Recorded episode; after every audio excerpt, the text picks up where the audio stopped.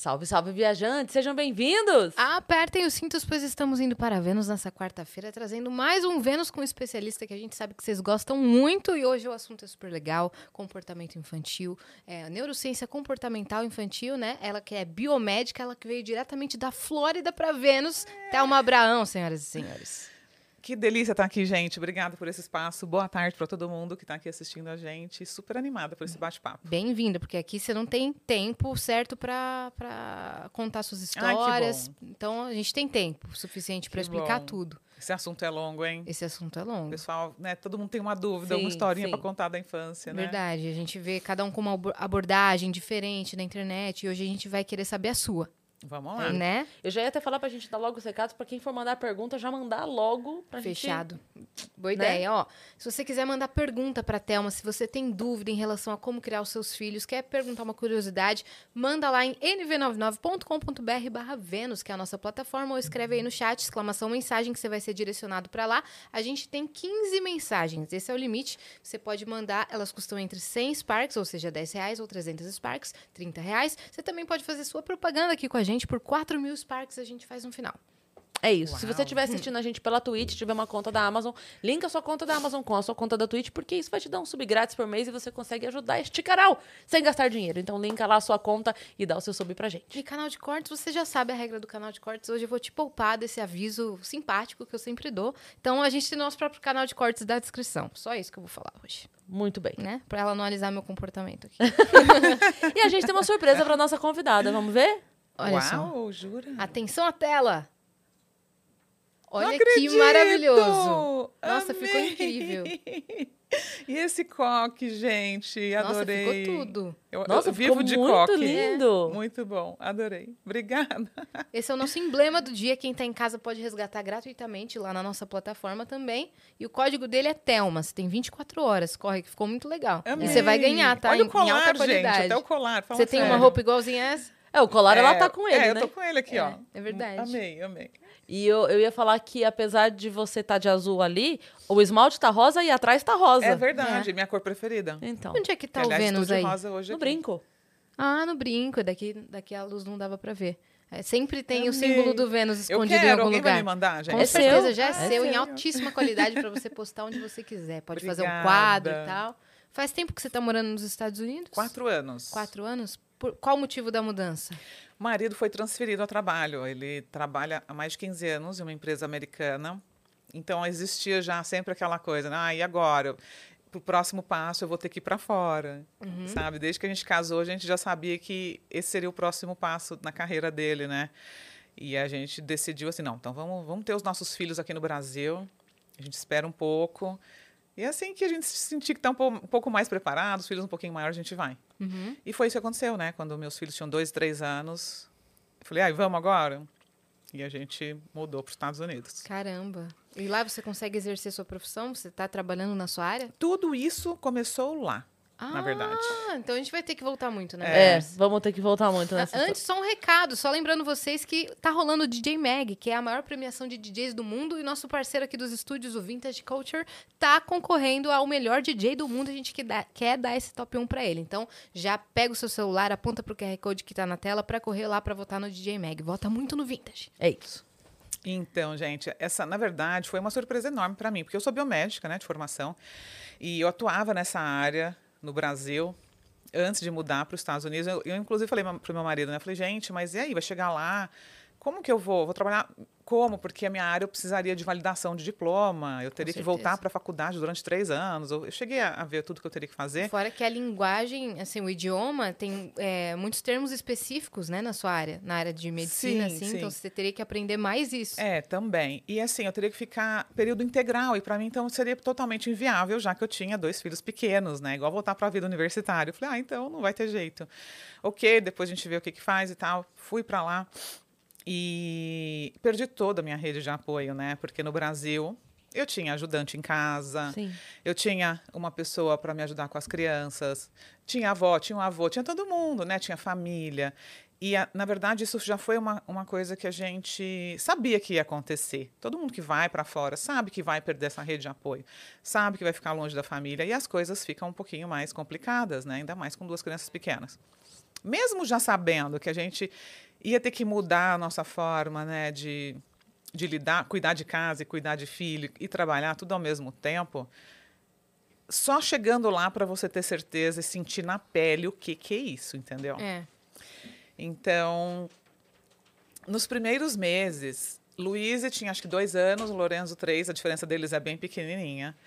Então eu tinha, como antes eu tinha ajudante e eu estava distante desse mundo do comportamento infantil. O que eu tinha até esse momento era aquele olhar de alguma mãe que lê um livro ou outro para se informar sobre a infância e os conselhos, né, das vizinhas, da É. mãe, da sogra e que, que nunca combinavam que me geravam uma confusão enorme. Eu Cada um tinha... falava uma coisa, né? Exatamente. Falar, gente, eu nunca, eu nunca tinha certeza se eu estava fazendo o É, certo. Tem que dar um tapa pra educar. Não, não tem É, que bater. é isso. Né? Tem Eu que pôr de acho- castigo. Não, não tem que pôr de castigo. Exatamente. Então, são milhares de vozes ali, né, te confundindo e que te desconectam do seu papel, que é realmente olhar para aquela criança, guiá-la, orientá-la, né? Então, eu comecei não ter- não- como eu não tinha mais ninguém, tipo assim, vamos supor, meu filho chorava, o outro chorava. Quando eu tinha ajuda, era fácil, porque eu falava, olha, enquanto eu- o Lorenzo está aqui chorando, você, segura ele um pouquinho, né? Eu vou cuidar da Luísa. Eu tinha essa, essa- esse tempo e esse espaço para lidar. Depois, não, era eu fazendo tudo. Então, quando a Luísa fazia uma birra, por exemplo, se chorava, o Lourenço chorava também. Ficava os dois ao mesmo tempo. E eu falava, tá, agora o que, que eu faço então? O marido tinha saído para trabalhar. E aquilo foi se tornando um drama. Eu parei de trabalhar. Né? Eu virei dona de casa. Uma coisa também que pega muito para quem está acostumado já a trabalhar fora, né? a ter uma rotina, a ter uma vida dupla jornada, né? É. Então eu falei, nossa senhora, ninguém me falou que era assim, meu Deus do céu, né? Todo mundo fala que lindo que é ser mãe, nossa, é um amor maior do mundo, mas e, e sobre essa dor de não saber o que fazer? E sobre a dor de se sentir incapaz de educar como você gostaria? Quem é que fala sobre isso? Eu me sentia tão solitária, porque às vezes que eu, que eu tentava falar para alguém, gente, isso é muito difícil, eu não estou conseguindo sozinha e tá, tá, tá, vinha uma crítica, né? Ah, mas seus filhos são super saudáveis, ou seus filhos são lindos, você não pode reclamar. Sua vida é É maravilhosa. assim eu pensava, mesmo. falei, gente, mas É. eu só queria que alguém me ouvisse. Né? Você não está E fulano pedindo. que não tem dinheiro, É, né? exatamente. Você então, tá nos Estados Unidos, tá reclamando do quê? Exato.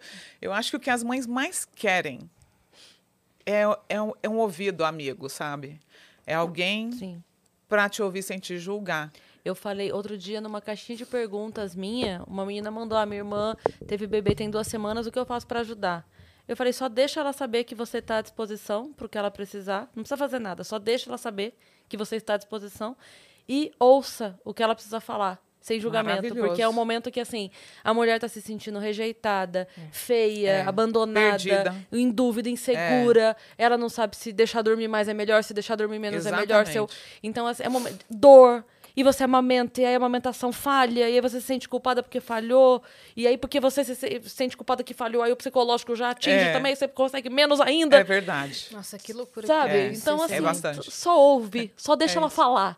Às vezes você não precisa nem ter a solução, ela não tá querendo uma solução. É isso. Ela só quer desabafar. Deixa ela chorar meia hora, ela vai desligar, falar obrigada, tchau. É isso. Eu falei, gente, não existe essa pessoa que eu possa simplesmente ligar, né? E só ouvir. chorar a por meia hora. É. Sem me julgarem, porque no fim você acaba se sentindo péssima. Você fala, quer dizer, só eu sinto isso, né? Ninguém mais sente isso. Tá todo mundo Sim. muito feliz na maternidade, todo mundo consegue que os filhos colaborem, que os filhos sejam felizes, só eu que não. Então, é uma sensação uma de, de impotência e frustração muito grande. E eu em outro país, sozinha, longe de todo mundo, isso ficou muito acentuado em mim, né? Eu falava muito com meu marido. Ai, lindo, eu tô desesperada. Ele chegava em casa do trabalho, não era só os dois filhos chorando, era eu também, né? Desesperada. Então, Todo mundo sentado. É. E você junto no chão. então é, depois de um tempo, não durou tanto tempo, porque eu sou realmente uma pessoa que eu sou da ação. Quando eu vejo que algo não está legal, eu dou um jeito de resolver aquilo. Eu não fico ali esperando muito, né? Então passou, sei lá, os dois prime- primeiros meses de adaptação, né, mudança e tal. Eu falei não.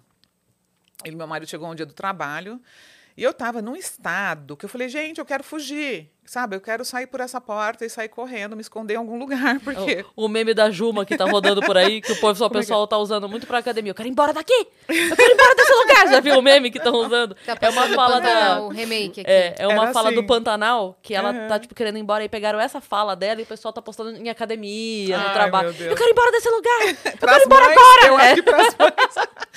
Super sério, Você porque... se viu esgotada. Exato. Então, assim, por exemplo, ia dar banho, chorava, ia dar comida, chorava. Eu falava, gente, tem alguma coisa que eu não tô entendendo aqui, né? Mas eles já faziam isso aqui no Brasil ou acentuou Não, lá? já era assim antes, mas eu acho que como eu tinha ajuda, Não pesava tanto. a partir do momento que eu falei, não, agora sou eu, é eu e eles, 100% do tempo, aquilo me, me deixou muito sem saber realmente como agir, né? E um Foi o dia... que muitas, muitas mães passaram na pandemia, né? Exatamente. Eu falo que a pandemia, gente, ela teve um lado bom que foi justamente você se olhar, que foi o que aconteceu Sim. comigo, né? Eu tive que olhar para dentro e falar, não, peraí. É. Um dia meu marido chegou do trabalho e eu falei, olha, linda, é o seguinte, ou eu vou aprender o que eu não sei sobre a infância, sobre maternidade, ou eu vou fracassar como mãe, porque eu não consigo ser a mãe que eu gostaria de ser. O que eu senti era isso, eu queria ser uma boa mãe, eu queria ser uma mãe que eu falasse, caramba, eu sou segura nesse papel, eu sei exatamente como agir, eu, né, eu consigo ah, dar para os meus filhos o que eles precisam, mas eu, por mais que eu tentasse muito, eu sempre sentia que não estava dando certo aquilo. Então, falei, tem algo que eu não sei, porque tudo que me ensinaram não funciona, né? Agora eu quero te perguntar uma coisa. Você acha que você se tornou essa mãe? Com sabe- certeza. que Hoje eu sabe- me sinto muito segura. É, eu Mas totalmente segura? não, não, eu acho que Era não isso que eu ia- existe eu isso, ia né? não, isso.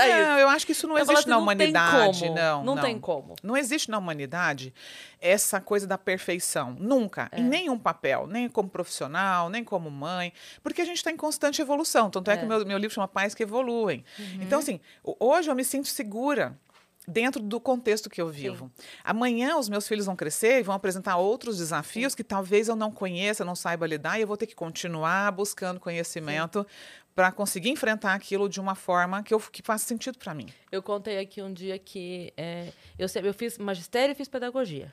E aí eu sempre ouvi assim, que você é, não pode é, colocar palavras negativas. Ah, você é devagar, você é isso aqui. Você, você tem sempre que valorizar, estimular e tal, Encorajar. né? E aí eu contei que um dia que eu sempre, com a minha filha, eu sempre fui, não, você, pô, você é incrível, não, você, nossa, não sei o que e tal, nananana.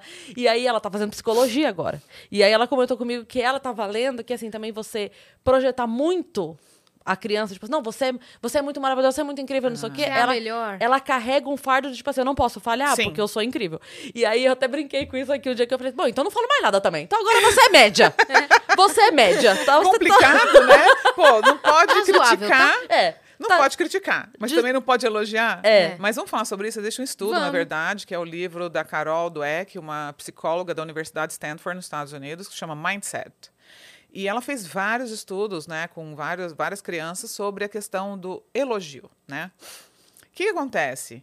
Se eu fico para você toda hora, filho, você é muito inteligente, você é muito, você é muito lindo, você elogiando aquilo que você já nasceu, né? Aquela- aquelas características inatas, o que, que acontece? Esses estudos mostraram o seguinte: que a criança que era o tempo todo elogiada como inteligente, eles fizeram. Dividiram grupos para montar quebra-cabeças. Né? Dividiram as crianças em dois grupos. E o primeiro grupo recebia muito elogio toda vez que, que, que eles conseguiam. Nossa, como você é inteligente, né? Você conseguiu montar esse quebra-cabeça, uau. Só que na hora de avançar o nível, para o próximo nível de dificuldade do quebra-cabeça, esses alunos que eram chamados de muito inteligente, eles não queriam. Eles preferiam ficar onde eles estavam. Porque já era inteligente. Porque eles têm medo de perder o rótulo. Ele vestiu aquele rótulo de Sim. inteligente, então ele fala: mas e se eu não conseguir perder esse rótulo? Então, na verdade, esse estudo demonstrou que você encorajar, né? Uau, seu você se esforçou para fazer isso, que incrível, seu esforço te levou a montar.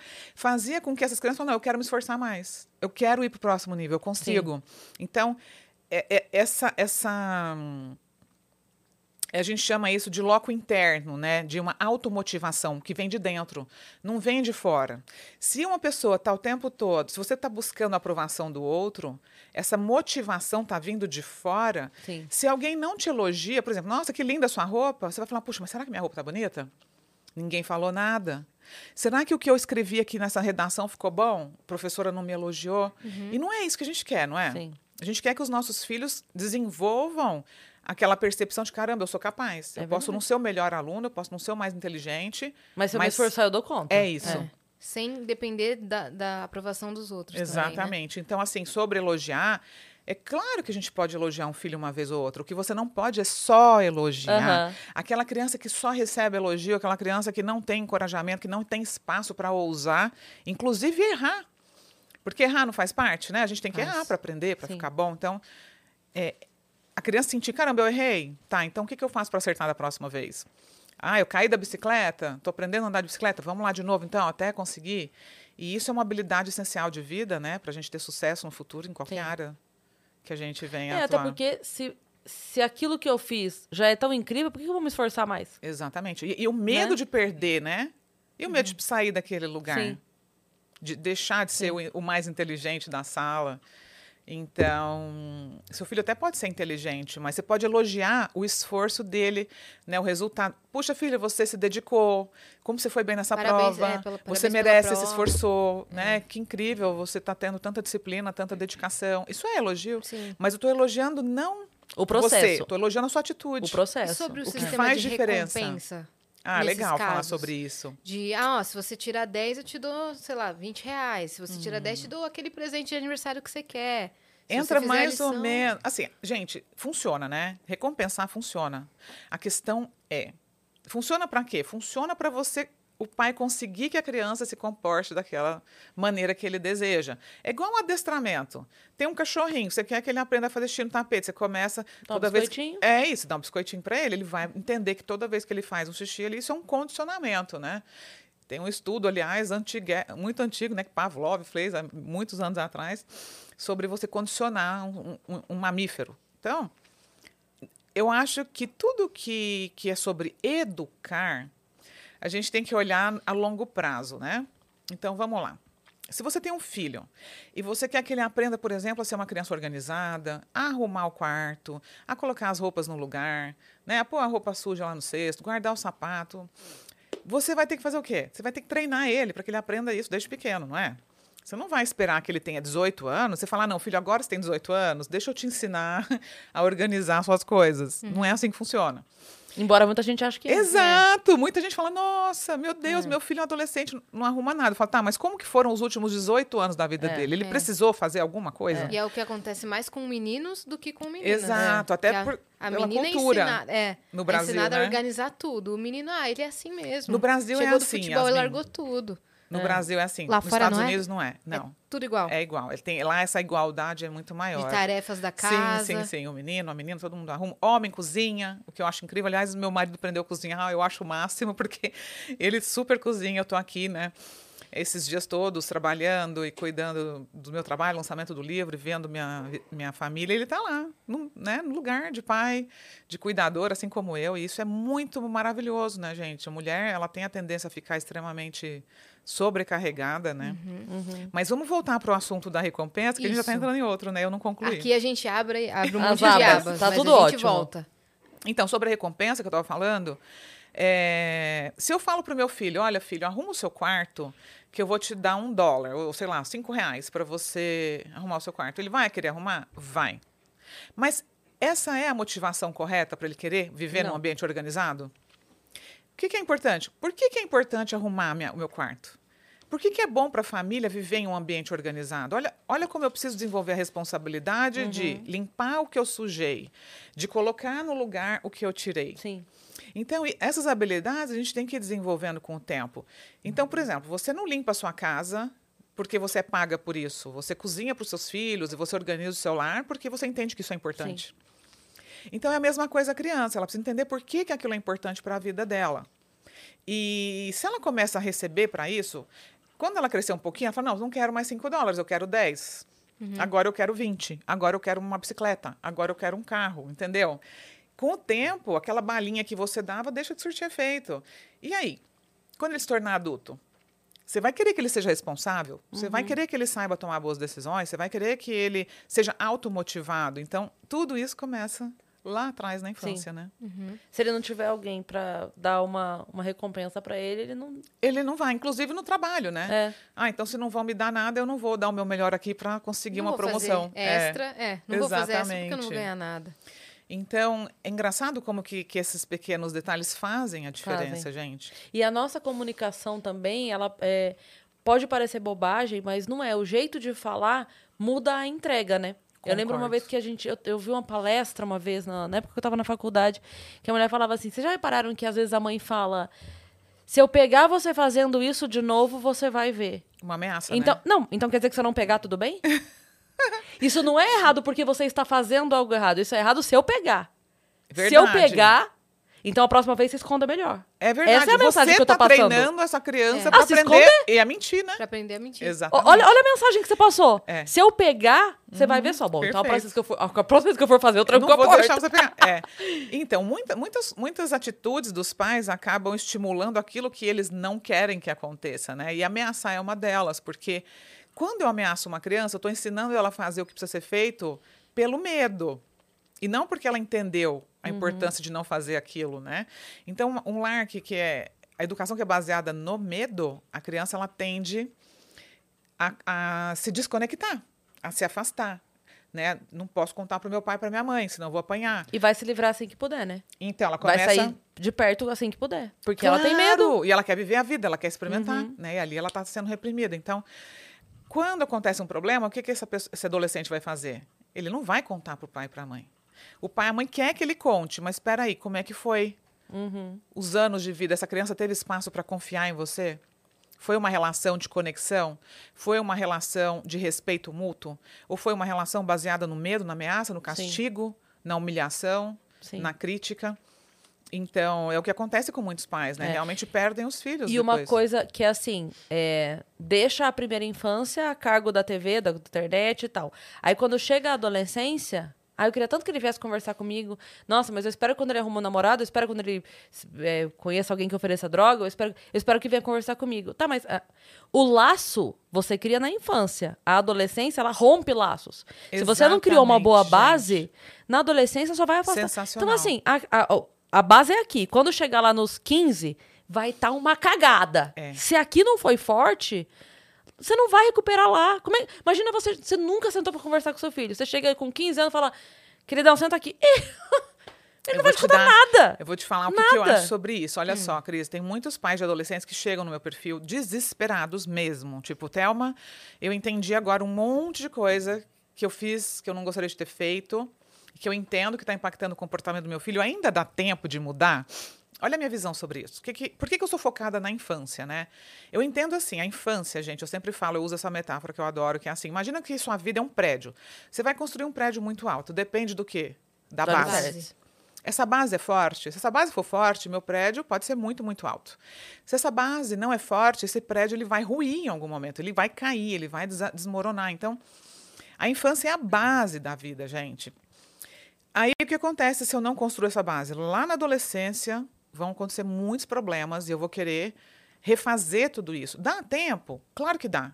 Mas dá muito mais trabalho, porque como a Cris falou, a adolescência não é época mais de você Criar lá. olhar para seu pai, para sua mãe, achar que ele é maravilhoso, que ele é perfeito, que ele é um herói. É a época que você está começando a olhar para o mundo, para os amigos. Você quer namorar, você fala, "Ai, n- pai, não me leva na escola mais, me deixa na esquina, né? Sim. Então, você perdeu aquela, aquela proximidade, aquela, aquela oportunidade realmente de estar o tempo todo perto, influenciando, modelando, ensinando, treinando. Isso não quer dizer que nunca mais vai ser possível. É possível, mas vai te exigir um esforço É. muito maior, né? É.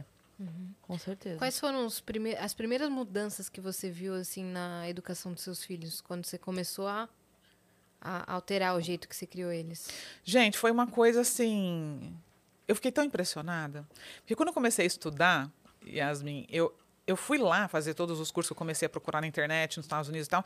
Eu falava, gente, aqui tem escola para pais e tal. Como que ninguém nunca me Tem contou escola isso? pra pais? Tem, nos Estados Unidos tem muita, muita, muito treinamento para pais. E eu falava, como que ninguém nunca me contou isso? Eu nunca vi isso em lugar nenhum. E eu falava, vou me matricular, eu vou estudar isso aqui. E quando eu fui estudar tudo isso, eu pensava assim, eu quero saber como que eu mudo os meus filhos. Meu objetivo de ir lá aprender era para mudar essas crianças que faziam bicho, chorava e que eu não conseguia entender. Quando eu cheguei lá, falei, gente, será que é isso mesmo? Porque tudo era sobre me mudar, né? E uhum. Nenhum pai me procura hoje porque quer se mudar. Eles me procuram porque eles querem mudar os filhos. Eu falei, gente, essa sou eu cinco anos atrás, entendeu? Então, que, que eu achei impressionante? No final de alguns dias, né, é, de curso, estudando e tal, eu falei, ok, vamos praticar aquilo que eu aprendi. e, gente, foi surreal. Para mim, o que, que foi o mais importante?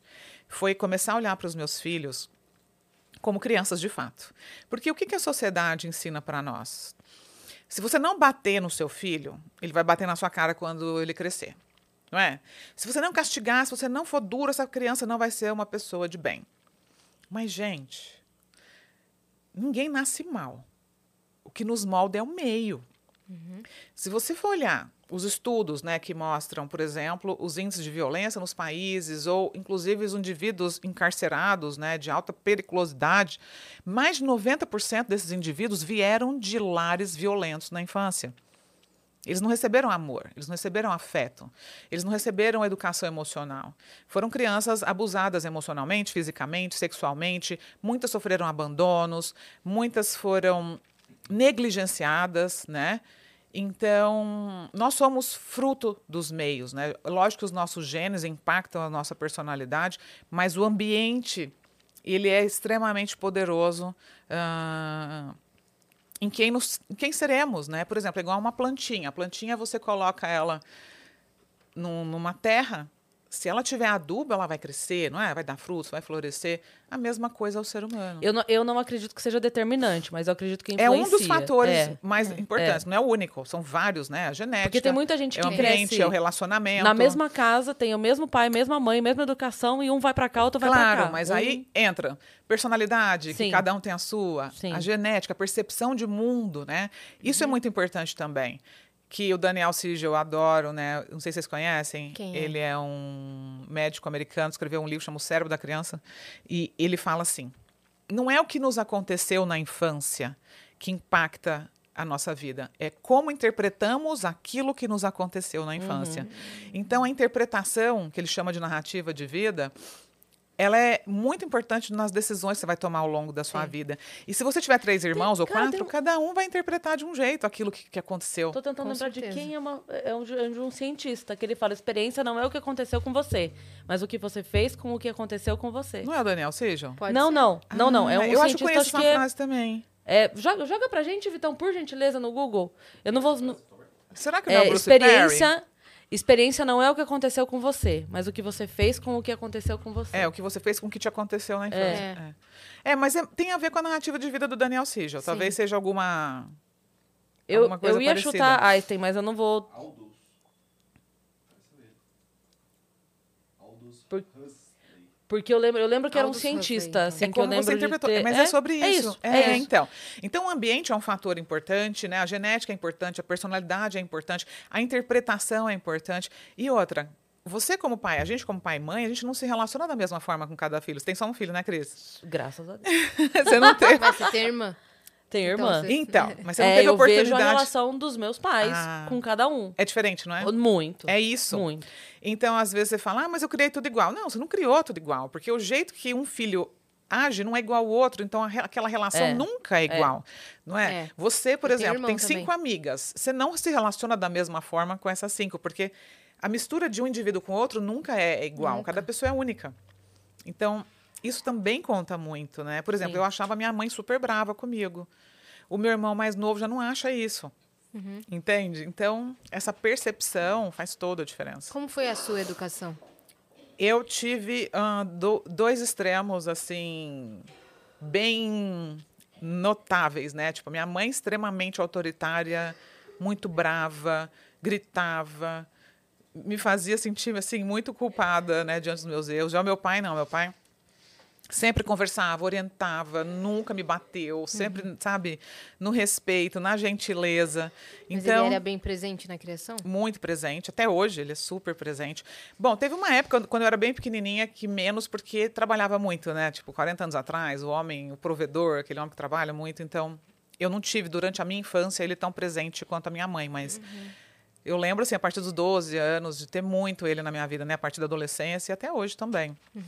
Mas um, um dos motivos de eu estar hoje fazendo o que eu faço é porque eu entendo como me doeu me sentir dessa forma na infância.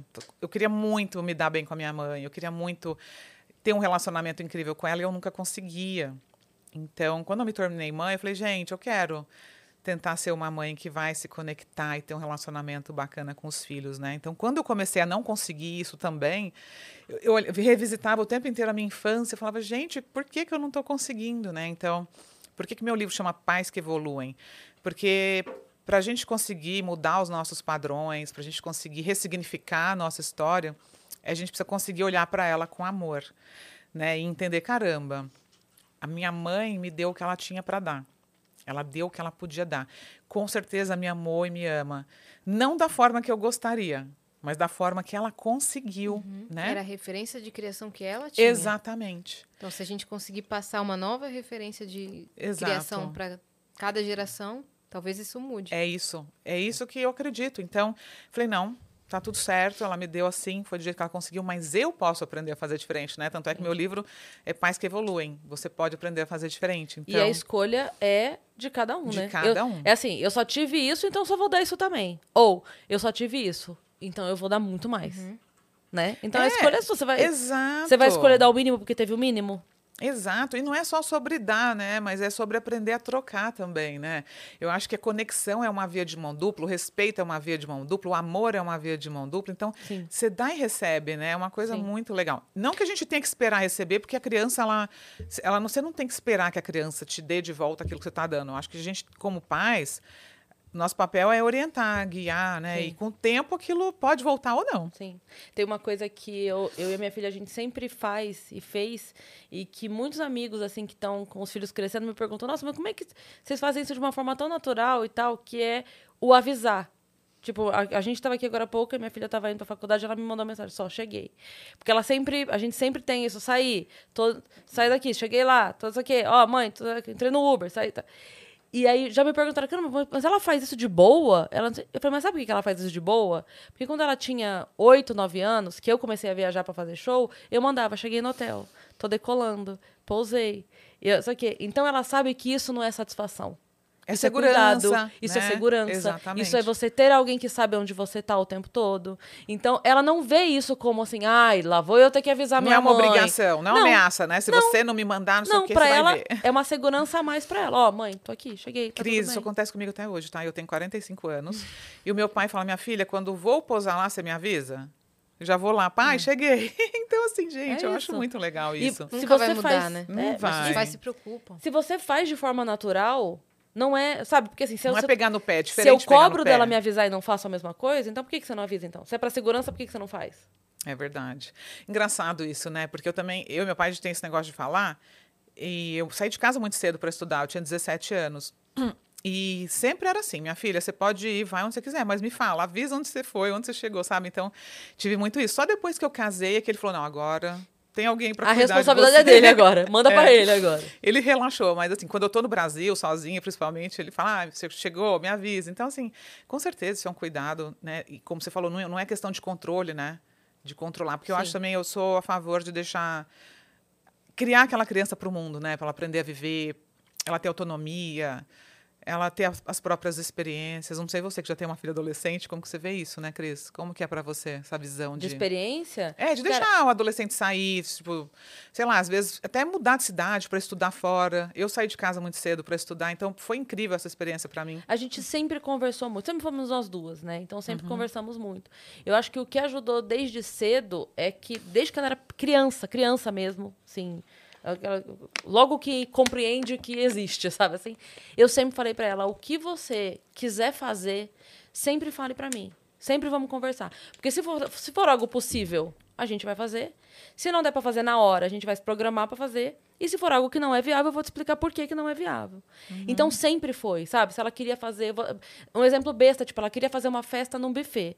E eu não. ah, eu- Imagina, eu era professora, não tinha. E daí eu cheguei pra ela e falei, Má, ótimo, incrível, mas assim, não é porque você quer fazer Isso que eu vou ter o dinheiro. Então, eu não vou ganhar mais para que a gente faça mais. Isso vai ter que sair de algum lugar. O que, que a gente vai fazer? Aí nós duas sentamos e falamos, tá, e se a gente deixar de fazer isso? E se a gente cortar tal coisa? Porque aí é uma decisão conjunta e ela também não sofre. Então, se a gente abrir mão disso aqui para pagar a sua Ai, festa, muito tudo bom. bem? Muito legal. Então, É. assim, sempre foi tudo conversado. E eu sempre falei pra ela assim, ó, não, eu não quero. Ah, porque eu tô indo pro motel. Tá bom, então me conta. Me fala, tá tudo bem. Porque aí a gente vai ver a melhor maneira de fazer isso. Então a gente vai passar num médico, a gente vai ver se vai. Vai dar tomar- educação se sexual, vai, prevenir Se vai uma- tomar remédio, uma se vai botar gravidez, DIU, se vai é. fazer o quê. A gente vai fazer. Então, é isso? É isso. Então vamos ver a melhor maneira de fazer isso, então. É isso. Porque se- ah, o negócio é assim. Se ela estiver disposta a fazer, se ela estiver decidida a fazer, ela vai fazer. Exatamente. Eu sabendo, eu não sabendo, eu apoiando, eu não apoiando, eu sendo contra, eu sendo a favor. É verdade. Ela vai fazer. Porque cada um é dono de si. A, a gente pode não saber, mas é. É então, assim, não é melhor que ela confie em mim? Não é melhor que ela veja em mim Muito alguém melhor. que tá. Eu penso assim também. Eu sempre falei pra ela, eu falei, "Ma, a, a guerra que você decidir travar na sua vida, você tem quatro braços. Porque os meus dois estão aqui. E a gente vai travar juntas. Então não tem isso de, ah, puta, eu queria fazer tal coisa, minha mãe não vai deixar. Não. Se for algo. eh, Até teve um dia que eu tava conversando com um amigo sobre isso, dele falou: se ela chega e fala assim, mãe, vamos assaltar o que eu falo, adoraria. mas não pode. É, mas assim, é, é- é explicar. Por, que, que isso não Ela dá? sabe que pode contar com você. Ela sabe que né? pode. E nunca teve o. o... Ai, droga, por quê? Ah, não, porque eu- se é algo que não dá, eu sento e falo, ó, então, isso aqui, tá vendo? Eu achei Tá, muito tá. legal esse exemplo que você falou aí da, da festa de aniversário, porque você está mostrando a vida como ela é, né? Você está Sim. focando em solução. Você está pensando num plano de ação para conseguir atingir um objetivo. Eu acho Sim. que a gente tem que ensinar isso para os nossos filhos, Sim. né?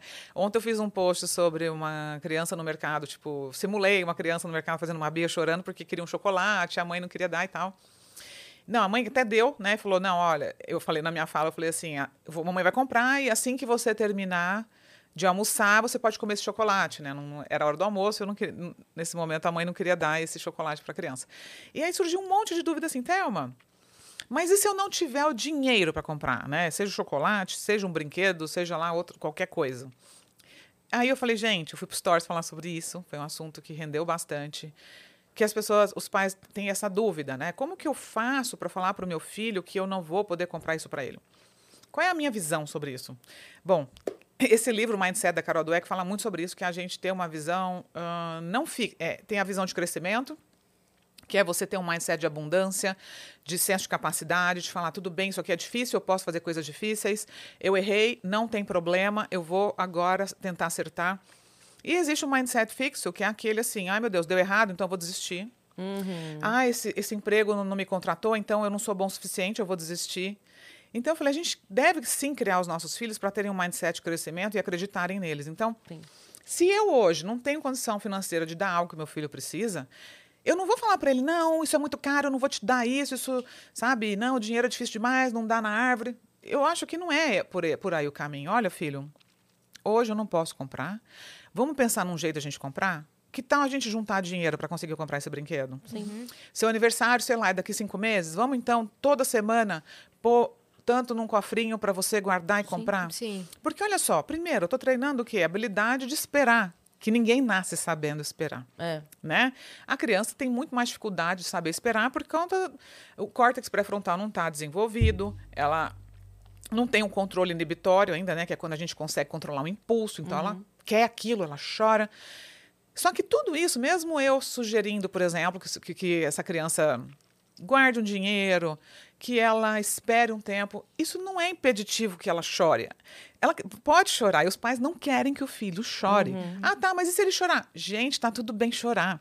Nós viemos de gerações que foram tão reprimidas, né? De engole o choro, não pode chorar, a criança não tem que querer, que os pais acham que, que, que chorar é algo terrível.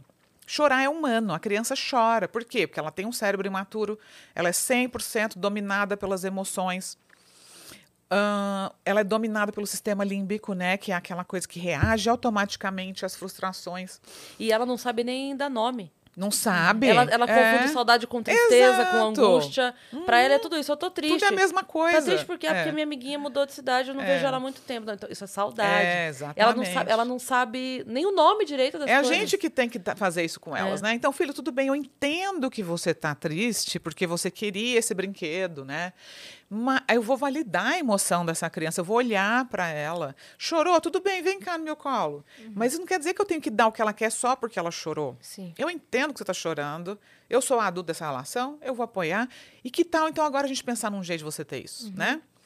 Por quê? Porque eu estou fazendo com que essa criança lembre lá na, na, na vida adulta, tenha referências de que um dia ele conseguiu esperar, que ele conseguiu lutar para conseguir aquilo que ele Sim. queria. Imagina um dia que essa criança juntar todo esse dinheiro, chegar lá e falar: caramba, Sim. eu comprei Sim. com o dinheiro que a minha mãe a me deu. A gente juntava no cofrinho também. Então, Na minha tem... casa era assim: minha mãe explicava exatamente no shopping. Hoje vocês vão poder comprar um brinquedinho lá na ReHap. Ou hoje não vai dar. Então.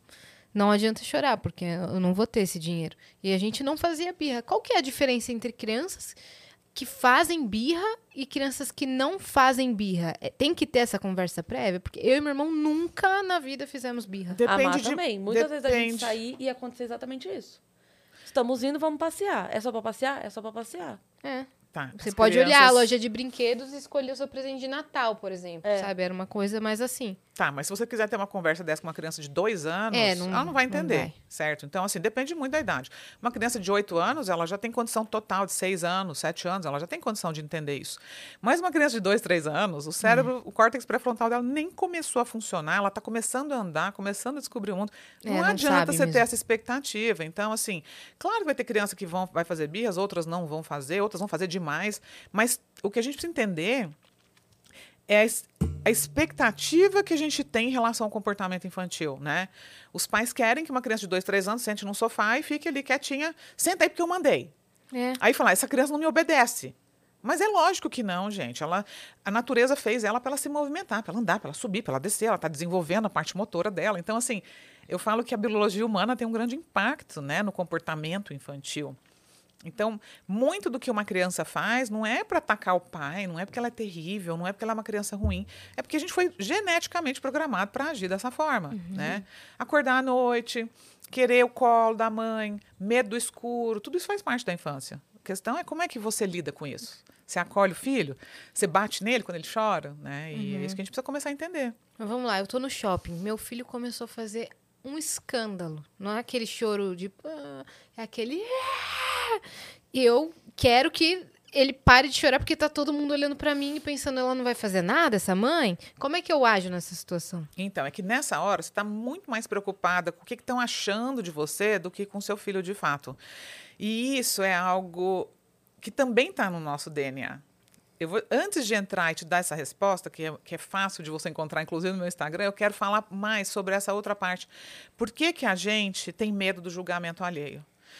Bom, nós viemos aí né, de milhares de anos de evolução como espécie e o que, que a gente carrega aqui no nosso DNA? A gente carrega aqui, quando a gente vivia em grupos né, de pessoas, ainda quando a gente nem era uma civilização, né, a gente vivia em grupos, o que, que era uma ameaça de vida para nós?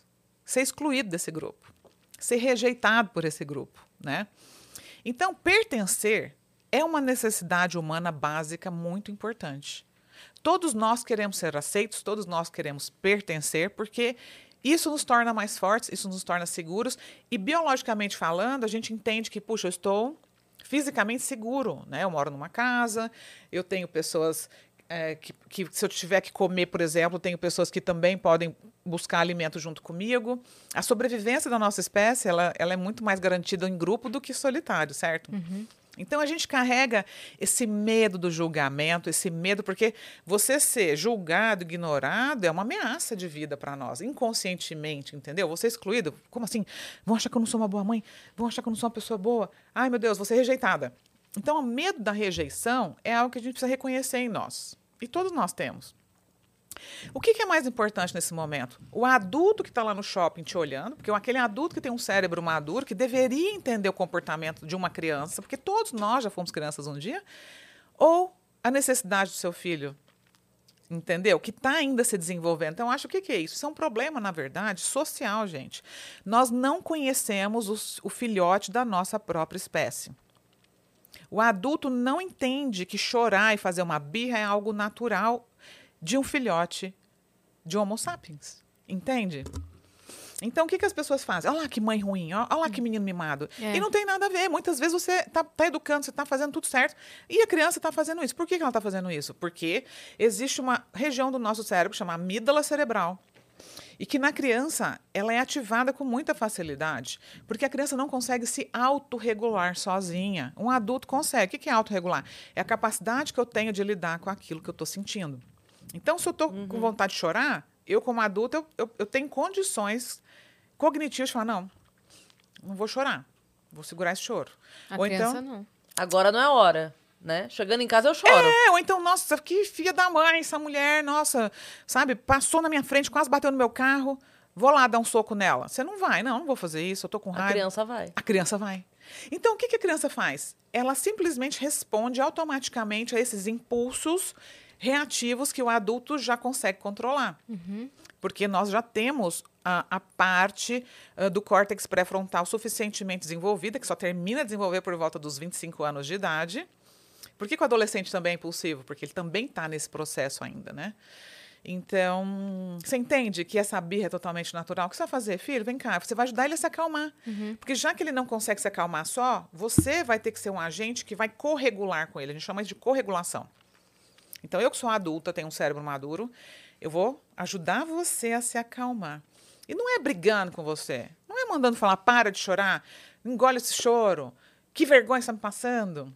Dependendo da idade da criança, é simplesmente pegar no colo, mudar de ambiente, sabe? Às vezes, sei lá, olha o passarinho passando ali. Isso a gente pode fazer quando uma criança é muito pequena. Conforme ela vai crescendo, é importante a gente ir treinando habilidades emocionais. Você não vai ficar toda hora tirando o foco dela, né? Ah, olha ali, vamos ver um desenho. Toma aqui um celular para você se acalmar. Que é o que mais os pais têm feito hoje. É. Se o meu filho chora por algo que ele está sentindo, ou por algo que ele precisa, ou por algo que ele queira, seja lá o motivo, o que, que eu devo fazer como um treinador? Né? Eu acho que os pais devem se colocar muito mais num papel de treinadores do que de ditadores, né? Vamos entender o que, que você está sentindo. Primeira coisa. Se eu chego e te dou um celular, o que, que eu estou fazendo? Eu estou te calando. Você vai ficar quieto. Vai servir para aquilo que eu estou precisando naquele momento, que é. Ai, para de chorar, eu estou ocupado, eu quero falar no celular, eu quero fazer outra coisa. Mas isso está desenvolvendo habilidades emocionais nessa criança? Não tá. E o que, que vai acontecer quando você tirar o celular dela? Vai chorar Com o passar de um ano, dois, três, ela não vai saber lidar com nenhum tipo de emoção. Porque ela simplesmente aprendeu a ignorar o que ela sente. Então, Uhum. é o que a Cris falou, né? Ela não vai saber o que é uma frustração, o que é uma tristeza, É. o que é a raiva, é tudo a mesma E nem coisa. como lidar. É. Não. E aí esse pai e mãe falam, nossa, meu filho é terrível, ele chora pra tudo. Tá, mas você treinou habilidades emocionais nele? Provavelmente não. Por quê? Porque você também não tem. Você também não aprendeu. Então, educar de forma neuroconsciente, educar de forma emocionalmente saudável, é primeiro sobre se reeducar. E o momento de falar com a criança é, é esperar e logo depois que ela chorou, já sente, já conversa, já tenta fazer ela entender. Quando ela é muito pequena, você só acolhe. Você espera ela passar a raiva, porque na hora da raiva ninguém escuta nada. Nem um adulto escuta, não é? É. Quando a gente está muito bravo, alguém fala com a gente, você Ah. você está tão dominado pela raiva que você, daqui a pouco você se arrepende, você não lembra o que, que você falou, não é assim? É. Por que, que isso acontece? Isso acontece porque quando a gente está com raiva, a parte racional do nosso cérebro ela é desligada. Então é importante a gente aprender a se acalmar para evitar se arrepender em seguida, né? E com o filho a mesma coisa. Então a criança está com raiva, não tenta ensinar nada na hora do choro, sabe? Muita gente acha, não, eu tenho que falar agora, nessa hora, né? Senão ele vai, não vai dar certo. Não, precisa ser na hora, espera passar. Depois que passou, se conecta. Olha nos olhos, pega no colo. Aí você vai falar, filho, sabe aquela hora, aquilo que aconteceu? Foi por isso, por isso, por isso, por isso. Né? Vai acontecer Senta isso, junto, isso, isso. né? Para o olho, pro olho ficar reto. Abaixa na altura ser- do olho, Aham. ou pega no colo. Aí depende muito do- da idade da criança. Mas qual que é o, o recado principal aqui?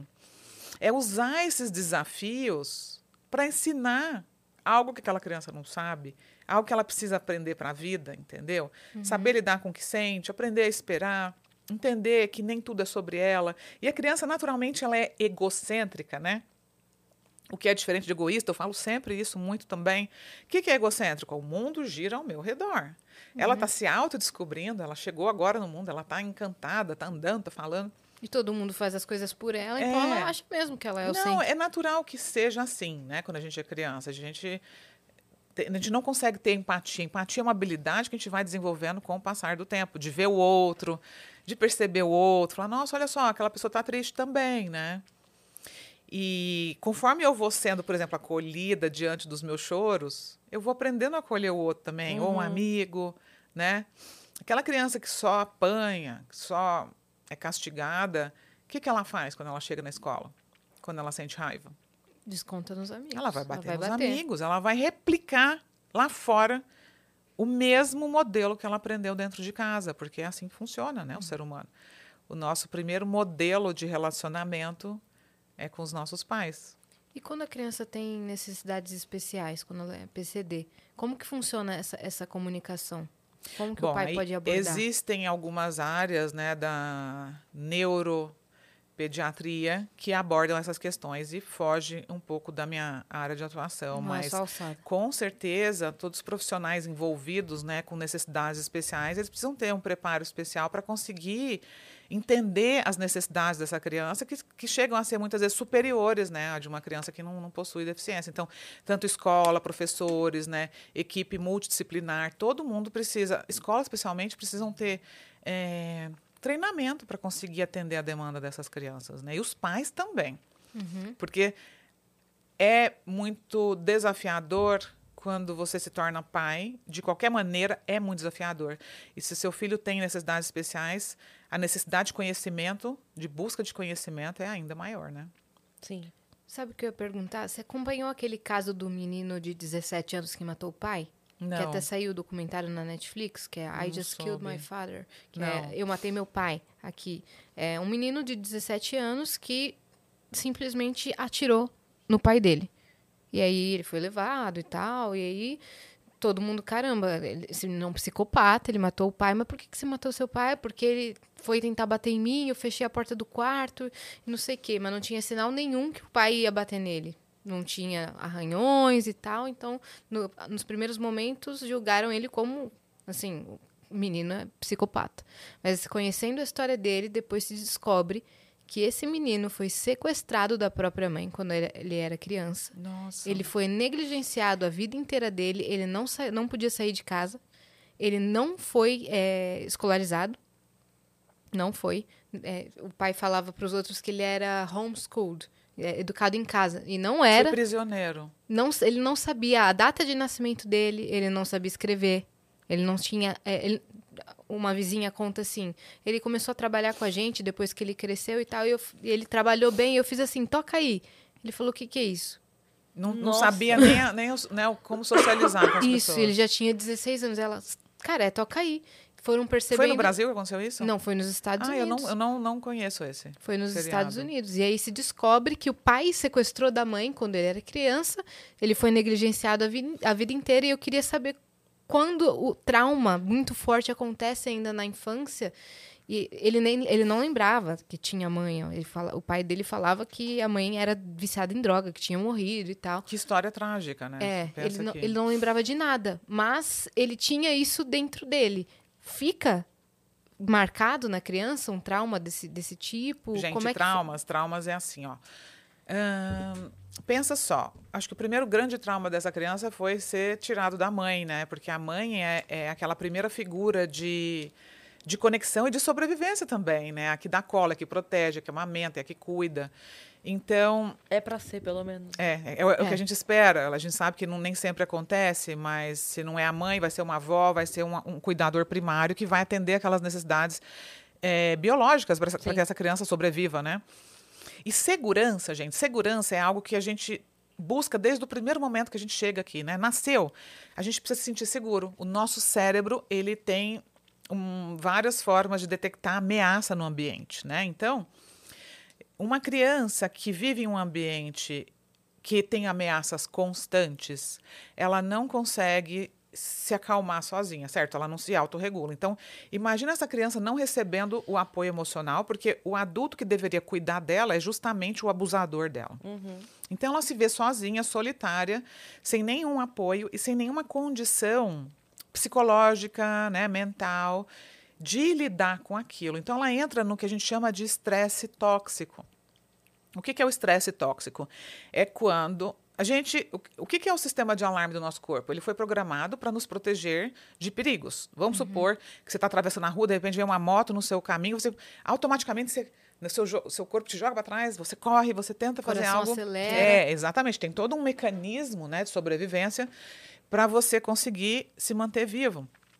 Só que quando esse sistema fica ligado todos os dias, 24 horas, você concorda que isso não é natural? Claro. Eu não posso, eu não posso viver 24 horas do meu dia no meu estado de luta ou fuga, né? Que é como a gente chama quando a amígdala reconhece ameaças constantemente. O que, que isso faz? Isso aumenta a produção de hormônios do estresse, né? Cortisol, adrenalina, noradrenalina, e aquilo fica o tempo todo bombeando no meu sangue.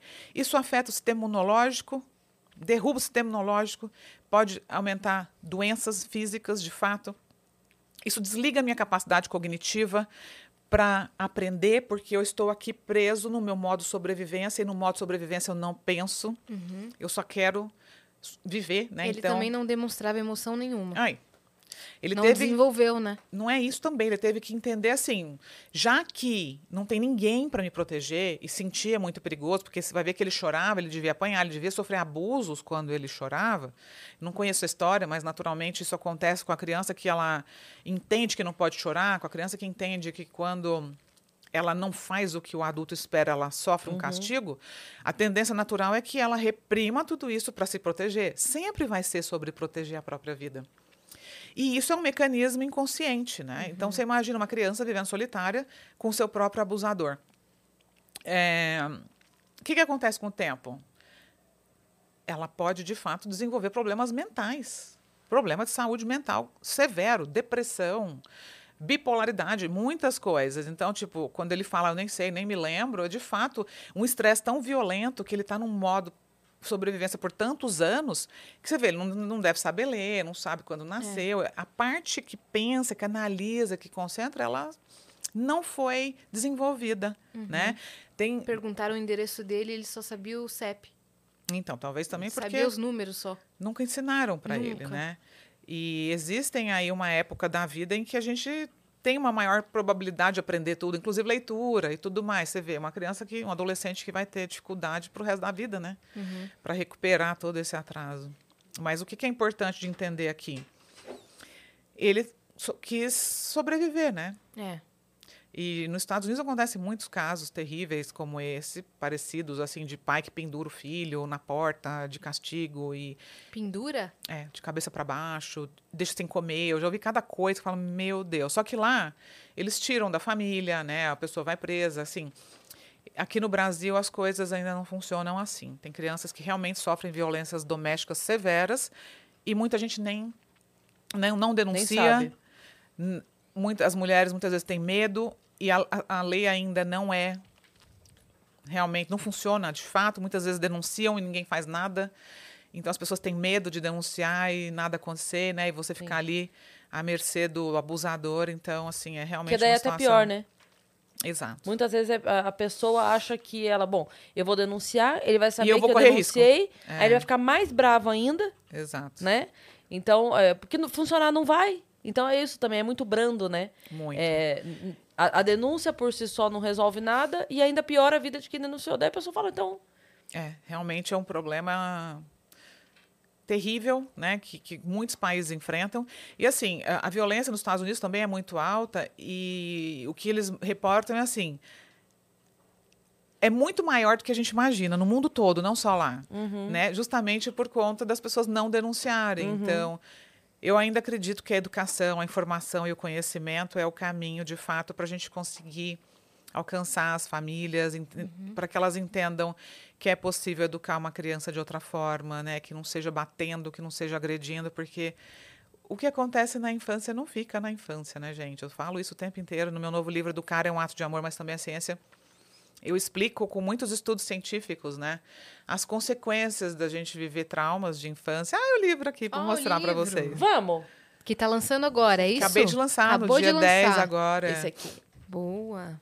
Tá aparecendo aí? Tem um capítulo inteirinho sobre traumas, tem um teste, inclusive, que eu trouxe ah, dos Estados Unidos. Hoje é um teste público nos Estados Unidos, né? Que chama ACE. Adversity Childhood Experience, que é experiências ah, adversas vividas na infância, que como que isso impacta a saúde física, mental e emocional do futuro adulto. Então, Dr. Felite é um médico que começou essas pesquisas, fez o maior estudo de saúde pública nos Estados Unidos em, há uns 20 anos já. E ele descobriu, né? Fizeram um mapeamento enorme, mostrando quanto maior o número de adversidades vividas na infância, maior o risco de doenças como diabetes, asma. Acabei de abrir nessa página. Aí, pois Olha lá. é.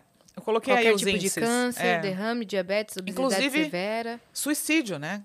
Come- É. Cometer suicídio. Então, assim, por exemplo, o que, que Depressão. são adversidades? Experiências adversas. Abuso físico, abuso emocional, abuso sexual, negligência emocional, negligência física. Uma criança que é abandonada por um dos pais, uma criança que um pai e a mãe foi preso, né? Foi tirado do convívio. Tudo isso são adversidades. Bullying, racismo, tudo isso traz a- é, traumas na infância, né? E, e impactam a saúde do adulto. Porque a gente acha, às vezes, assim, ah. Ah, ima- imagina, eu apanhei, né? Apanhei, sobrevivi, não, não tem nada, o que, que tem? Criança tem que apanhar sim. É muito triste ouvir isso, né? Porque eu tenho certeza que se os pais soubessem que existem outras formas de educar, que não envolva bater numa criança, agredir, humilhar, criticar, eles escolheriam não usar esse tipo de, de abordagem. Mas o que, que é mais fácil? Eu estudar para aprender novas formas de agir, me reeducar, ou eu agir no automático e repetir um padrão aprendido? É muito mais fácil eu ficar aqui fazendo o que fizeram comigo. Então, é, a minha bandeira é essa de realmente despertar o desejo de dos pais se olharem, né? Querer essa mudança. Eu li uma vez uma frase que dizia assim: educar dá trabalho. Se você não tá tendo trabalho, você não tá educando. É verdade. Você tá criando, tá dando comida, tá pagando as contas daí, tá. É, eu falo tá que educar dá trabalho e não educar dá bem mais. Opa! Porque se você não Opa. educa, a conta vai chegar lá, lá Eu- na frente, né? Eu lembro que a diretora da escola onde eu trabalhei, às vezes vinha assim, é, alguma mãe pouco envolvida. E é uma coisa que é impressionante. Eu dei aula há 10 anos. Ai, que bom, você tem essa experiência, então, de É, sala de aula. eu- eu- de, de mãe e de professora, Aham. né? E é impressionante como os pais e mães que vão à reunião são os que menos precisavam ir. E é Aí. exatamente por serem os que menos. que, que são os mais. é, Mas você, presentes. con- você consegue entender por quê? Claro, é exatamente por eles serem os mais presentes que são as crianças que menos dão trabalho. É. É É, isso. é, é uma conta básica. Então, Mas assim, os pais não entendem isso. não. Eles acham que o filho é o problema. É. Tipo, ai meu Deus, o que eu faço com meu filho? A professora tá me É. chamando lá na escola, meu filho tá terrível. Ele nunca olha para si, ele não olha para dentro do ambiente, ele não É. olha para a família, para o relacionamento. Não, meu Sim. filho tem um problema.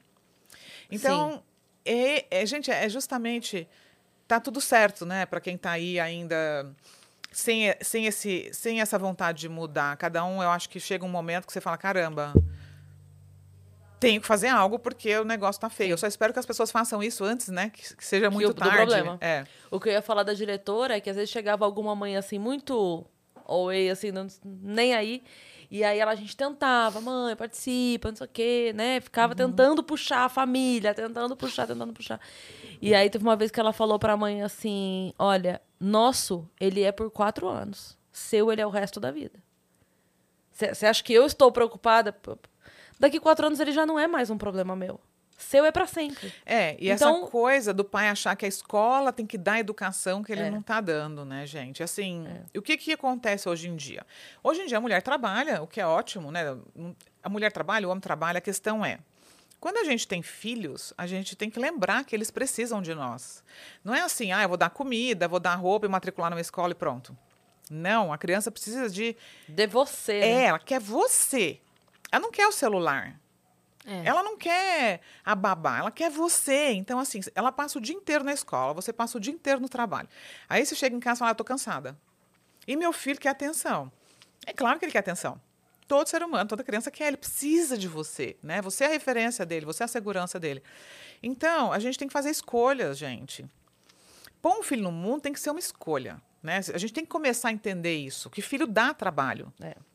Se você não quer ter trabalho, se você não quer dedicar tempo, se você não está disposto a, a- a- a- a dar emocionalmente, né? se conectar emocionalmente, Não tenha um filho só para agradar alguém. Uhum. Não tenha filho porque sua mãe quer que você tenha filho, ou alguém falou que tem que ter filho, ou porque ah, eu tô com 40 anos, está batendo, eu tenho que ter filho. Gente, tenham filhos porque vocês desejam ter filhos, porque vocês estão dispostos a dar mais do que receber. Sim. A amar mais do que você vai ser amado. Porque é doação mesmo, Eu, muita, li- né? eu li uma vez uma coisa que falava assim: quando a gente fala que a mãe dá a vida pro filho, não é o do filho, é dela. Uhum. A gente não dá a vida da a gente dá a nossa vida pela, pra que aquilo É, funcione, porque que é uma certo, dedicação pra- é. muito, muito, muito grande, né? Então, é importante sim a gente tomar decisão consciente, métodos né, anticoncepcionais, as pessoas têm que ter educação sexual na escola, tudo isso é muito importante desde pequeno, educação emocional, educação sexual. O que, que vai acontecer se eu não usar uma camisinha, se eu não usar um anticoncepcional? Eu vou ter um filho, qual que é o efeito disso a longo prazo na minha vida? Sim. Então, o Brasil precisa incluir isso nos currículos, né? Eu não sei, acho que tem algumas escolas particulares que já têm esse tipo de educação, mas ainda acho que estamos bem longe de conseguir incluir isso nas escolas públicas. Mas isso tudo é uma coisa que começa lá atrás, né? Com a educação dentro de casa, nas famílias, orientação. Como você falou com a sua filha, né? Filha, quer fazer algo, né? Quer transar? Então vamos no médico, vamos orientar. O papel dos pais é esse. Porque depois que você coloca um filho no mundo, aquela criança ela vai precisar da atenção de um adulto cuidador. E se você não dá essa atenção, essa conta chega lá na frente, né? É aquele adolescente que vai mexer com droga, é aquele adolescente que vai ter problemas, né? Que vai causar confusão, que vai trazer Não, dificuldade. e então, assim, informação vai achar. Gente pra cercar vai achar. Vai ser da maneira correta? Vai ser a informação é correta? isso que eu então, falo. assim, não, não tem Eu essa de. ati- isso. Não, não vou conversar É, porque. Mas o amigo vai. O de um amigo jeito, vai. E ele vai conversar de um jeito que você não vai gostar. né? Exatamente. Exato. Exatamente. Então, assim, é, conversa, explica, deixa. ó, ó. Tem um amigo meu que ele contou que uma vez o filho dele chegou para fazer um trabalho de escola. E eu achei maravilhoso. Que ele falou que o filho dele chegou, tava no almoço assim, né? E aí era um trabalho sobre drogas. E aí o filho, ah, pai, um trabalho aqui e tal, sobre droga e tal. Já usou alguma? Aí ele falou, todas. Já usei todas. E é ótimo. Aí o filho regalou o olho assim, né? E falou, é uma delícia. Eu não vou mentir pra você. Sabe por quê? Porque se eu falar pra você que é ruim, a hora que você provar, você vai ver que é legal, você vai falar, meu pai mentiu pra mim. Então, não, não é ruim. É bom. Mas saiba, você gosta de nadar? Não vai mais. Você gosta de jogar bola com seus amigos? Não vai mais. Você gosta de namoradinha? Você gosta da mamãe? Gosta do papai? Tem planos pra sua vida? Que a longo pensa prazo não é sei o quê. Então, assim, então saiba.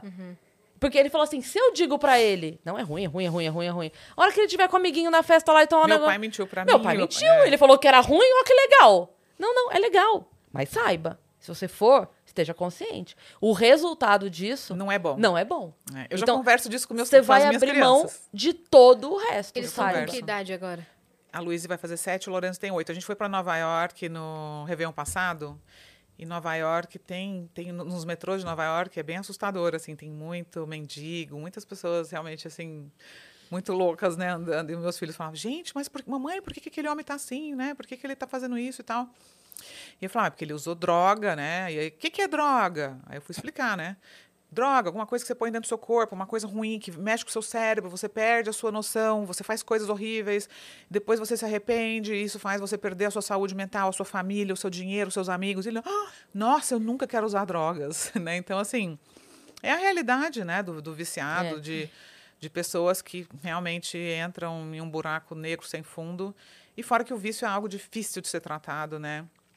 É, Exige muito das famílias, dos envolvidos. É, uma É. dor muito grande É para a todo família mundo. toda. É. Então, eu- sempre digo, toda vez que alguma amiga vem, já teve amiga minha que veio, que a filha tava chegando, ai, Cris, como é que você conversou? Como é que você fez e tal? Porque é, é um- a gente fica mesmo na dúvida, a gente fica inseguro.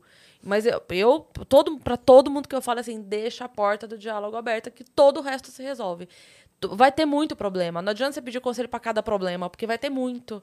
Mas se a porta do diálogo estiver aberta, vocês vão achar juntos soluções para tudo. Isso é verdade, porque eu acho que a gente não tem resposta para tudo, né? Mesmo eu estudando, às vezes acontece alguma coisa e fala, ai, gente, e agora? Isso é novo para mim. Tipo, esse comportamento, né? A criança vai crescendo, vai mudando de fases. E os filhos vêm com cada pergunta, não é? Cada um Sim. fala, gente, da onde que ele tirou isso? Meu Deus do céu. Aí, às vezes, eu falo, filho, eu não sei. Eu vou, eu vou ver, vou pesquisar e te falo, entendeu? Sim. Tem coisas que eu não sei e vai ter muitas coisas que a gente não vai saber. Eu acho que o importante é isso, deixar essa porta aberta não só para o diálogo, mas para a gente também buscar aquele Sim. conhecimento que a gente ainda não tem, né? É. E uma, uma coisa também que eu levo muito em consideração é assim: é, assumir o erro, mostrar pra criança que você não é perfeito. Se permitir, sabe? Falar assim, mamãe errou. Tava nervosa. Isso! Ela é humana. Uhum. Ela é, É, humana. Porque isso também vai ajudar na hora da adolescência. Porque, assim, do- não- eu não tenho conhecimento biológico, neuro, mas, assim, da, da pedagogia, o que eu trouxe muito é isso. Assim, tem um momento ali que a criança tem o pai e a mãe como herói, né? Sim, perfeito, né? A Que adolescência vem e tira isso. Uhum. E, e por que que isso acontece? Por que que acontece esse tombo tão grande e doloroso? Porque a hora que o adolescente começa a ver o mundo, começa a não encontrar é falha e fala: assim. "É, olha eu aqui trouxão. Meu pai não era esse herói que eu achava". Então, se desde o início você mostra Putz, é- errei. Papai É errou, tava isso. nervoso. Desculpa, perdi a Exatamente. cabeça na hora. Não foi certo o que eu falei pra você, me desculpa. Ele vai falar, porque daí não tem o susto. É. Quando não, tem o e susto, o não tem tanto o que é tombo. mais leve essa relação, gente, porque essa história de querer ser perfeito, né? Eu acho, eu acho assim.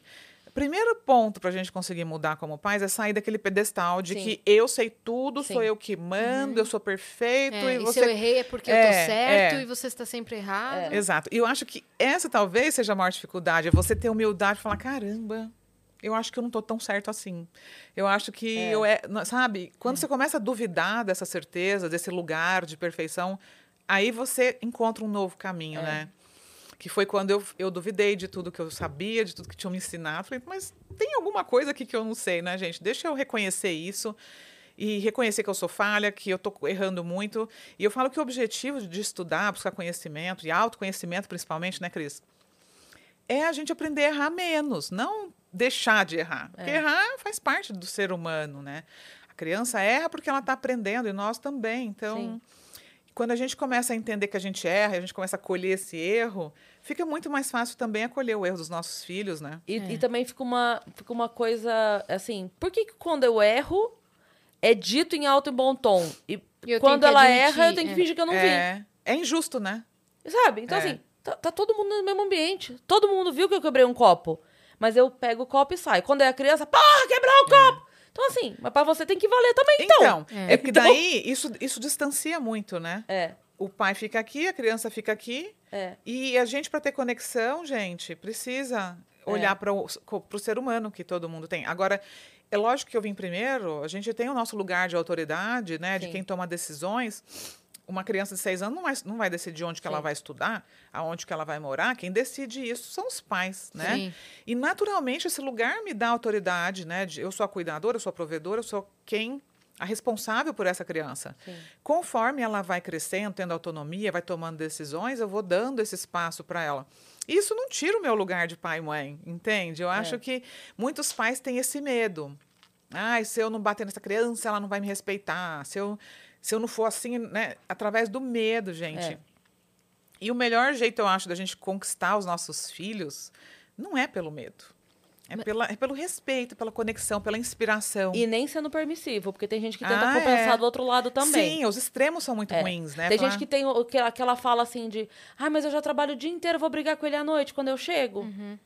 Sabe? Com certeza. Mas a hora que É. você chega à noite, se ele não fez a atividade da escola, você vai ter que ter uma conversa com ele. Vai ter sim. que ajudar a fazer, você vai, ter, que... É. porque tem muita gente que tem essa coisa do tipo assim, ah, eu já passo tão pouco tempo com ele, então não vou. Não, Uhum. É. mas então, mas é, é Os exatamente... limites são necessários. É, Sim. é. Só que limites respeitosos, né, Cris? Não é batendo. Essa é a maior dificuldade. E aí entra o meu trabalho, né? Que o pessoal fala, ai, que geração mimimi, geração Nutella, quando eu, eu posto sobre a gente educar de forma respeitosa. É que daí as pessoas acham que, ok, já que eu vou tratar meu filho com dignidade, respeito, sem bater nele, a pessoa já vê um outro oposto, que é o quê? Ah, agora ele vai fazer tudo que ele quer. E não é isso. A Exato. criança precisa de amor e precisa de limites. O adulto também não precisa de limites. Você faz tudo que você quer, Cris? Não. Você chega lá na rua, para o carro onde você quer. Não, Com tem certeza, é rodízio, muito- tem cinto de segurança para usar, tem Sim. multa para pagar, tem imposto para pagar. Ninguém faz só o que quer. E se fizer, tem consequência. Tem consequência. É isso. Então é isso que vai ensinar para a criança. Uai, então tá. Não posso pular na piscina, não sei nadar. O que, que vai acontecer se pular? Vai afogar. Não pode pular. Né? Lógico, a criança é pequena, está correndo risco de vida, você vai ficar, você não vai deixar isso acontecer. Mas eu estou dando um exemplo. Põe o dedo no fogo, o que, que vai acontecer? Vai queimar. Uma criança de dois anos não tem condição de entender isso, mas um de cinco, seis já tem. Então, a gente tem que ir ensinando isso para a criança. Tá frio lá fora, você não quer pôr o casaco, o que, que vai acontecer? Vai sentir frio. É, vai sentir frio. Muitas mães falam, Thelma, tá inverno, meu filho não quer colocar casaco. Eu falo, tá, e você vai entrar numa luta corporal com ele. Vem cá que eu vou vestir esse casaco. O moleque fica com raiva, né? Não quero pôr o casaco. E eu falo, sabe o que, que acontece? Tem criança que nem sabe o que, que é sentir frio. A mãe nunca deixou a criança sentir um minuto de frio. Então, assim, o Brasil não é um país que neva, não é? Não é que você está lá no Canadá, que é menos 40 graus no inverno, né? Deixa a criança ir ali fora. Sentir aquele vento, fala, puxa, tá frio, mamãe, deixa eu pegar meu casaco. Uhum. Porque da próxima vez ela vai lembrar, nossa, Tava muito frio. eu senti o frio. O frio é ruim, me incomoda. É. Então, E tem, e tem uma máxima que não é científico, mas deveria ser, que se a mãe da- manda levar blusa, leve. Porque pode estar no Rio de Janeiro, janeiro, vai fazer frio. Vai vai, fazer. neva- Se você não levar o casaco, esfria. Leva tem o uma, guarda-chuva, porque vai É. chover. Vai. É. Tem uma coisa Pois que, é. na palavra da mãe, que a mãe fala, leve blusa. Ah, mas hoje eu vi aqui, ó. É Mas aí o que, que você faz? Leva. Eu te falei, não é? Que você vai falar pra ela, tá vendo? Eu te falei. Por que, que você não me ouviu? Tem coisa pior do que ouvir eu te falei, gente? É, muito chato. Não é? Eu avisei, é. Eu, eu acho assim, a gente deve, na verdade, fazer isso de outras formas, né? Porque assim, acho que a gente tem razão muitas vezes, de fato. Mas deixar a criança sentir um pouquinho as consequências daquilo que ela está escolhendo ensina muito mais do que a gente tentar falar só, né? Todos esses exemplos que eu dei aqui, tipo o exemplo que eu dei da piscina, do fogo, são exemplos que podem realmente ser muito arriscados, que você não vai ensinar isso para uma criança pequena, né? Mas Queima, bota aí pra ver. é, não é sobre isso. Mas tem muitas outras coisas. Por exemplo, quebrou o brinquedo. A criança ganhou um brinquedo de aniversário, jogou pra cima. A mãe falou: filho, não joga pra cima, vai quebrar, né? E o menino tá lá e pum, quebrou o brinquedo. Você não vai lá, ai, tá vendo? Por que você não quebrou? Por que que você não me ouviu, né? Eu te falei. Puxa, filho. Que pena. Você deve estar triste, né? Quebrou seu brinquedo. Ah, agora eu quero outro. Não vai Não ter vai agora. dar, filho. Não vai dar pra gente comprar outro. Eu sei que você tá triste, mas vamos ver o que dá pra fazer. Vamos arrumar esse brinquedo. Então, o que você pode fazer da próxima vez pra esse brinquedo não quebrar? Uhum. Ele mesmo fala, puxa, eu não vou jogar pra cima da próxima vez. Deixar a criança sentir aquilo. E não dá outro. Não, Não tão dá, cedo. mas ele está contando com o meu apoio. Eu estou ali do lado dele, eu não estou castigando ele. Eu estou Uhum. ali reconhecendo aquela tristeza, mas também mantendo o limite de que eu não vou comprar outro brinquedo. Uhum. Vamos pensar então da próxima vez, né? Como é que você pode lidar para esse brinquedo não quebrar? Vamos cuidar melhor dos brinquedos? Vamos Uhum. então aprender que brinquedo quebra, né? É usar todos esses momentos para que a criança aprenda de fato. E você pode lembrar. Vou é, me expressar melhor. Vamos supor, aconteceu isso, não joga o brinquedo pra cima, vai quebrar. Quebrou, eu mantive ali a pose. Falei, poxa, que pena, quebrou, né? Vida que segue, ok. Numa próxima vez, pegou o brinquedo de novo, começou a jogar. Eu posso dizer, você lembra da última vez? O que Filho, o aconteceu? que, que você precisa fazer para esse brinquedo, né? Durar bastante tempo, né? Você pode, você pode. Se você vê que ele está começando, filho, lembra o que aconteceu da última vez? Uhum. Você pode. Claro, lembra ele, porque a criança não tem a memória igual a nossa, ela Sim, esquece. é, sim. Principalmente criança pequena, ela esquece muito Mas, rápido. mas retomar isso não é Pode, tipo, não, ok. tranquilo. Hum. Você está, na verdade, fazendo com que ele lembre Eita, da é importância de cuidar. É, com certeza. Eu ia perguntar qual é o ponto de equilíbrio entre você ser amigo próximo do seu filho e você ter o respeito, aquela, aquela figura, ser aquela figura de autoridade mesmo. Pra que não caia, tipo assim, quando minha mãe vai me aconselhar, então ela é conselho de amigona. Ah, então, mas se ela errar, eu não vou respeitar ela, porque ela é minha amiga. Eu não respeito meus amigos da escola, assim, Você sabe como que figura vou... de autoridade. Eu vou responder isso com base na minha experiência pessoal, né? Porque isso aí tem diversas opiniões, né? Tem gente que fala, não, pai não tem que ser amigo de filho e pronto, né? Tem outros que falam, não, pai tem que ser amigo sim. Qual é a minha experiência, gente? O meu pai é meu amigão, mas antes de ser meu amigo, ele é o meu pai. E ele é um homem que eu respeito absurdamente e que eu admiro também. Ele sempre me respeitou, né? Ele sempre me, me aconselhou, me direcionou, me guiou.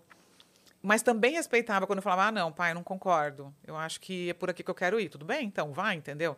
Ele nunca quis me podar, tipo, quando eu já era Mas, adolescente, uhum. adulta, assim, ele sempre respeitou muito. Ele dava a opinião dele, Isso. mas deixava É, a você quebrar decisão a é cara. sua. Muitas vezes ele falava, ai, meu Deus do céu, socorro, não acredito que você vai fazer isso, né? Tipo, já morei em vários países, já morei na França, na, na Argentina, nos Estados Unidos. Ele, ele ficava apavorado quando eu era solteira. Eu gostava muito de viajar, gosto de idiomas, eu morava nos países para estudar os idiomas. Uhum. Não acredito, não vai, minha filha, não faz isso. Ai, pai, eu quero ir. Ai, tá bom, então vai. Mas assim, Uhum. o que que eu acho? Eu acho que você é pai e mãe e você também pode ser amigo, gente. Uma coisa não exclui a outra, sabe? O que, que é um pai amigo? É um pai que está ali para te ouvir, como a Cris falou, sabe? Você vai ter a oportunidade de falar o que for preciso, por mais difícil que seja. Você não vai ter medo de ser julgado. É um porto seguro que você vai ter sempre que você precisar, porque hoje, no meu lugar de profissional, de mãe, quem é a primeira pessoa que eu procuro quando eu tenho qualquer dúvida? É o meu pai. E isso, para mim, não tem preço, entende? É um valor enorme. E eu não falo da minha mãe, eu tenho certeza que eu poderia também contar com ela hoje, porque ela tem Alzheimer, ela está internada, ela já não me reconhece. É muito triste. Mas a minha mãe também é uma pessoa que eu poderia, com certeza, compartilhar. Apesar dela ter sido brava quando eu era uma criança, a gente sempre teve uma relação Aberta. muito bacana, sabe? Depois que eu me tornei adulta, né? Que eu fui resolvendo as minhas questões com ela, a gente conseguiu ter uma relação muito boa de, de conversar, de de troca, dela me entender. Então, eu vivo isso, né? Como na minha experiência de filha e eu vejo como muito positivo. Uhum. E, e, você? O que, que você acha dessa questão de pai amigo? Me conta. Ah, você também, Cris, quero ouvir. Tá. É, meus pais são meus amigos, mas não é num nível muito profundo. Nunca tive amizade, sabe? Você Uma não grande... pode chegar e contar muitas coisas. Nunca, é, nunca. Você gostaria que, que fosse? Eu gostaria mas eu não me sinto completamente uhum. é, respeitada, entende? Entendo. É, eles sempre foram muito rígidos, tem questões culturais. Meu pai é libanês, tem questões religiosas. Você sabe que o meu também? Seu pai é, libanês? Eu sou, minha, minha avó era, né? Mas eu falo que ele, ele quebrou alguma coisa ali daquela linhagem, porque ele é diferente, assim, ele é Sim. aberto, sabe? É, O meu pai também é um pouco mais aberto, inclusive uhum. ele já começou quebrando que ele casou com uma brasileira, né? É. Que é a minha é. mãe. Uhum. Hoje eles são separados e tal, mas meu pai sempre rompeu as coisas da cultura e da religião. Mas eu sinto que ex existe um julgamento muito forte da parte da minha família. De, em relação a tudo, em qualquer decisão. Ah, entendi. Então, eu... Você não tem liberdade para se expressar. É. Sem o julgamento, né? Exato. Quando eu era criança, então eu sempre escutava assim: Ó, oh, não, fi, não fica com ninguém na escola, não se apaixona por ninguém porque isso é uma desonra, porque na nossa cultura quem é pra, apaixonar é para namorar e casar. Não tem uhum. essa. Então, eu vou ficar muito decepcionado. Não, minha filha não pode gostar de, de menino nenhum. Minha filha não pode ficar com ninguém. Isso gera uma confusão, um conflito, né? Quando você, conforme você vai crescendo. É. Mas o que eu acho achei interessante na sua fala é você falar, eu gostaria, né? É. Muita gente que vê a eu, eu falo muito da relação com meu pai, inclusive nas redes sociais, né? Da importância desse relacionamento que eu tenho com ele, de confiança e tudo mais. E muita gente me escreve: ah, eu gostaria tanto de que meu pai fosse meu amigo. Esse desejo é muito grande. Sim. Nos filhos, né? De falar, puxa, eu queria poder contar com meu pai e com a minha mãe nesses momentos de dificuldade. Então, eu realmente acredito que, que é positivo, né? uhum. né? É, então, eu conto Você com já, eles. já tem essa relação com sua filha, É, né, eu conto com eles em momentos de dificuldade também. Não é que a gente não tem uma proximidade, mas eu sinto que ela não é completa. Entendeu? Uhum. Mas por você exemplo, vai poder ser uma mãe assim para sua filha, né? É, você... com certeza. Com certeza. É, por exemplo, quando eu fui morar sozinha, foi um choque, porque ninguém na minha família, assim, mora sozinha sem ter casado, ou, sabe? Eu falei, eu vou morar sozinha. Sou independente, tenho condição de morar Você sozinha. Você foi corajosa, né? E fui uma das primeiras, assim, dentre os meus primos, uhum. a morar sozinha, tendo pai e mãe. Falei, ó, eu preciso do meu espaço, é, no, no, espaço de trabalho eu quero ter um escritório e tal. Para minha evolução pessoal e profissional, eu preciso morar sozinha, pessoal. E fui. Hoje todo mundo, nossa, ah, muito legal parabéns. sua decisão. Uhum. Mas na época, meu pai, nossa, não, não quero que você more sozinho. Você sabe que quando eu fui para a faculdade, eu tinha 17 anos, eu mudei de cidade, fui fazer faculdade em Ribeirão Preto, né? Ah, minha, minha mãe é de Ribeirão Preto. Ah, é? Olha que coisa eu doida. Eu me formei lá, estudei cinco anos lá. É? Uhum. Que legal. É, na Barão de Mauá. O pai libanês, família de Ribeirão é, Preto. Temos aí, muita Thelma. coisa em comum. É, então, minha mãe... Brima. Brima. Você também gosta do kibe? Adoro. Do amidjadra? É, um jadra, um babaganush, um oh, tabule. meu Deus, adoro. É. Adoro, um shawarma. Então, e quando eu fui, também a mesma coisa, né? Prestei vestibular, passei e falei, pai, eu vou mudar. Imagina, 17 anos, não é que eu pedi, né? Eu vou mudar porque eu passei no vestibular. Não, você não vai, não. Falei, mas como? Eu passei na faculdade que eu queria, no vestibular. Não, eu tenho que ir. Né? No fim, eu convenci ele, fui, mas hum. também. Eu, eu, eu acho interessante assim, a experiência que eu tive, sabe? Sair de casa cedo. Porque isso te traz muita bagagem, né? Você sair daquela redoma de pai e mãe. Eu fico pensando nos meus filhos, gente, se eles quiserem sair de casa com 17, 18 anos, se eu vou. Vai como dar que um eu vou aperto. me sentir, meu Deus do céu. Mas eu acho que também isso depende muito de cada filho, né? Vai ter criança. Cada um tem o seu tempo. também. É. Como do que cada ambiente. um se desenvolveu, né? É. É. Eu assim, é, eu, eu não tenho proximidade nenhuma com meu pai, zero. Não, assim, não é, é, não, não é sumido, não é... Minha mãe não foi mãe solo, mas não tenho zero. Zero proximidade, não tenho amizade, não tenho nada. É, com a minha mãe eu tenho muito apoio, tenho apoio, a minha mãe é, é muito atos de serviço, sabe? Então é aquela pessoa que... A linguagem de amor dela. É, é. Então é aquela também. pessoa que. Não, eu vou na sua casa e te ajudo a arrumar seu guarda-roupa. É o É, jeito dela dizer é te igual. amo. Sabe? Aham. Você tá É, doente, eu vou levar sopa e cuidar de isso, você. É. Mas amizade é outra coisa, sabe? Então, assim, é, de. Ah, programar alguma coisa, fazer alguma coisa é mais difícil. Acho que com o tempo, é, passando e talvez ela tenha sentido a minha necessidade e as minhas reclamações e os meus pedidos, mas nunca foi uma coisa assim, poxa, demorou muito tempo. Demorou muito tempo. Eu tive muito mais tempo na minha vida eu por mim, sabe?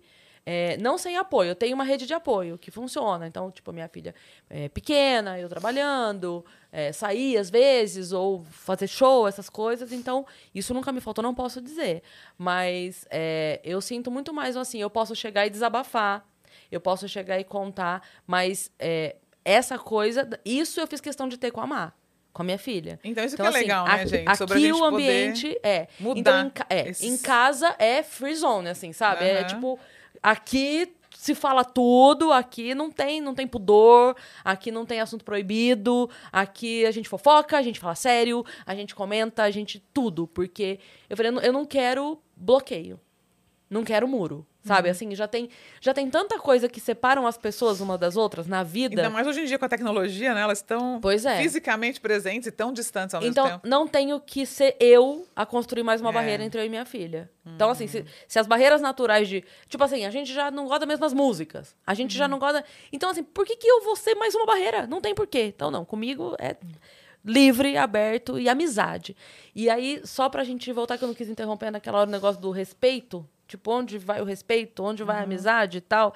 É, acho que você tendo uma relação respeitosa, naturalmente a amizade nasce. isso. O contrário, nem sempre. É verdade. Então, assim, tem muitos pais que abrem mão do respeito pra ser amigo do filho e acaba nem sendo amigo e nem sendo pai e mãe. É que o Porque vira uma respeito, zona. Gente, eu, eu não, pra mim, eu não, eu não acho que as coisas se separam, né? Não é negativo. Como né? eu Não é trabalho. negativo. Exato. Para mim, é. o respeito é o, é o core, é o cerne de tudo, de qualquer relação humana. Não só com filho e pais. Entre amigos, Qualquer no trabalho, marido É. e mulher. É. O respeito mútuo, ele é necessário e essencial para qualquer relação emocionalmente saudável, né? Onde está o erro? Onde começa o erro? É Quando você acha que você tem que ser respeitado pelo seu filho e você não o respeita. Aqui existe um grande problema, né? Porque o respeito é uma via de mão dupla. Sim. Quem que a gente respeita mais? Quem trata a gente bem, com respeito, dignidade, ou quem nos maltrata e, e nos desrespeita? É natural que você gente bem. queira respeitar quem te respeita, não é? É. Se a pessoa grita com você, te humilha, na hora, o que, que você faz? Você quer se defender. E isso, de novo, é biológico. O que, que a minha amígdala cerebral Sim. faz? É. Reconhece a ameaça e eu vou querer gritar. E você começa a ter aversão É, você pessoa. fala, não, eu vou me defender. É, É. automático. Então, tem muito pai que fala, você me respeita. Mas não respeita, né? Tá ali gritando, ameaçando, batendo. É, para de gritar, mas tá gritando. Sim. Não bate no seu amigo, mas tá batendo, você tá batendo na criança, É. né? Então, assim, a gente tem que rever tudo isso, porque o respeito, ele é um modelo, a gente modela isso, né? Uhum. Nas nossas relações diárias, quando você dá bom dia pro porteiro, quando você agradece, obrigado, né? Quando Sim. você fala por favor. Tudo isso é respeito com o próximo em qualquer relação, cabe É. em todos os lugares, né? E uma coisa, a gente tava falando aqui da frase, né? Que eu falei aquela hora da frase de. Se Ah, eu pegar sim. você fazendo isso de novo e tal. Uma outra coisa que também sempre me incomodou muito é a mãe falar: quando seu pai chegar, você vai ver. Ai, sim. Uhum. É, concordo. a- o, o- o subtítulo dessa frase é: Eu não sou capaz de resolver o Exatamente. problema. Muito bom. Mas eu vou chamar alguém. sabe? Pra dar medo na criança. É. Só que a mãe não percebe o quanto ela tá tirando a capacidade dela, né? A criança fala, mas por quê? Você não pode? Você não dá conta de mim? Então a Tipo, autoridade é ele, é, isso? É, é. Então, então com você. Com eu você eu posso fazer o que eu quiser. Tocar um terror aqui que É. tá tudo certo. se ele- Que é, coisa, né? Isso, isso é uma das coisas que a gente repete, né? Talvez essa mãe nem tá se É, questionando. eu não, né? Porque eu não tinha. o pai não ia chegar. Ai, ai, sinto muito por isso. Mas assim, não, não sinta, não. Foi uma benção tudo na minha certo, vida. né? Então Foi tá maravilhoso. Mas eu digo assim, não, não, não. É eu comigo mesmo. Eu tenho, eu tenho que ser a, a legal, eu tenho que ser a chata, eu tenho que ser a dura, eu tenho que ser a carinhosa. Eu brigo e eu mesmo abraço, eu abraço e eu mesmo abrigo, sabe assim? Você sabe que Tinha você falou ser- uma coisa de chata que agora que eu lembrei de um vídeo que me mandaram, semana passada me mandaram acho que umas 20 vezes no Instagram. Esse vídeo. Tem, o que que você acha desse vídeo? Vou falar disso aqui agora. Que foi, ah, se eu não me engano, era uma- uma- um vídeo falando assim. é, todo filho responsável, todo filho bem-sucedido teve uma mãe chata. E aí o pessoal vem perguntar: o que, que você acha disso, Thelma? E eu fiquei pensando, falei, gente, é lógico que o papel de educar é um papel chato. Uhum. Não tem como você falar pro seu filho, filho, você não, né, não, não suja o chão, ou então Você limpa essa bagunça que você fez, É. né, termina a lição de casa antes de, de, de brincar com seu amigo. A criança, ela quer viver fazendo o que ela bem entende. Então, é claro que a hora que você vai falar, filho, né, não, não vamos comer McDonald's hoje, vamos comer arroz, feijão e bife. Tudo isso é visto como que, ai, como minha mãe é chata.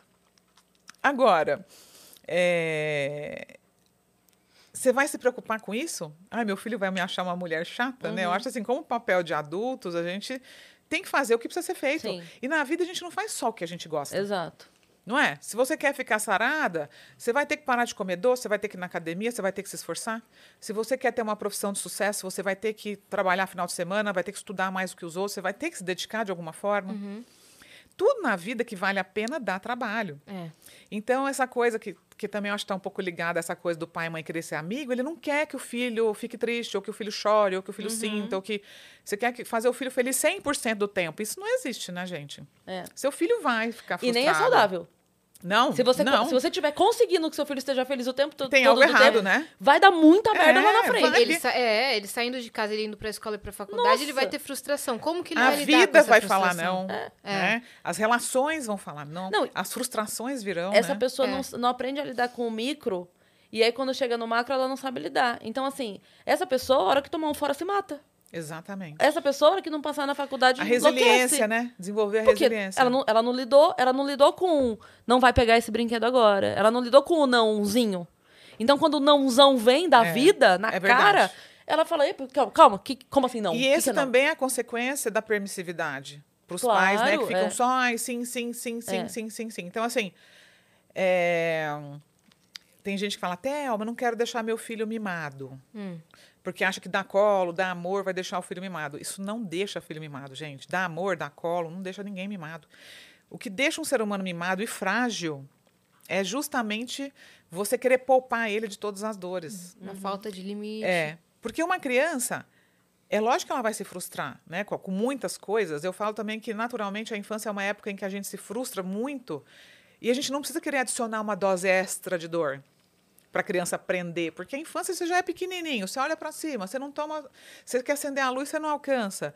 Tudo você precisa de ajuda, não é? Então já é um- uma fase que, que te gera muito estresse, muitas frustrações naturalmente. Então, o que, que é a diferença? A diferença é que quando você fala um não, quando você põe um limite respeitoso, você está ali acolhendo aquela frustração.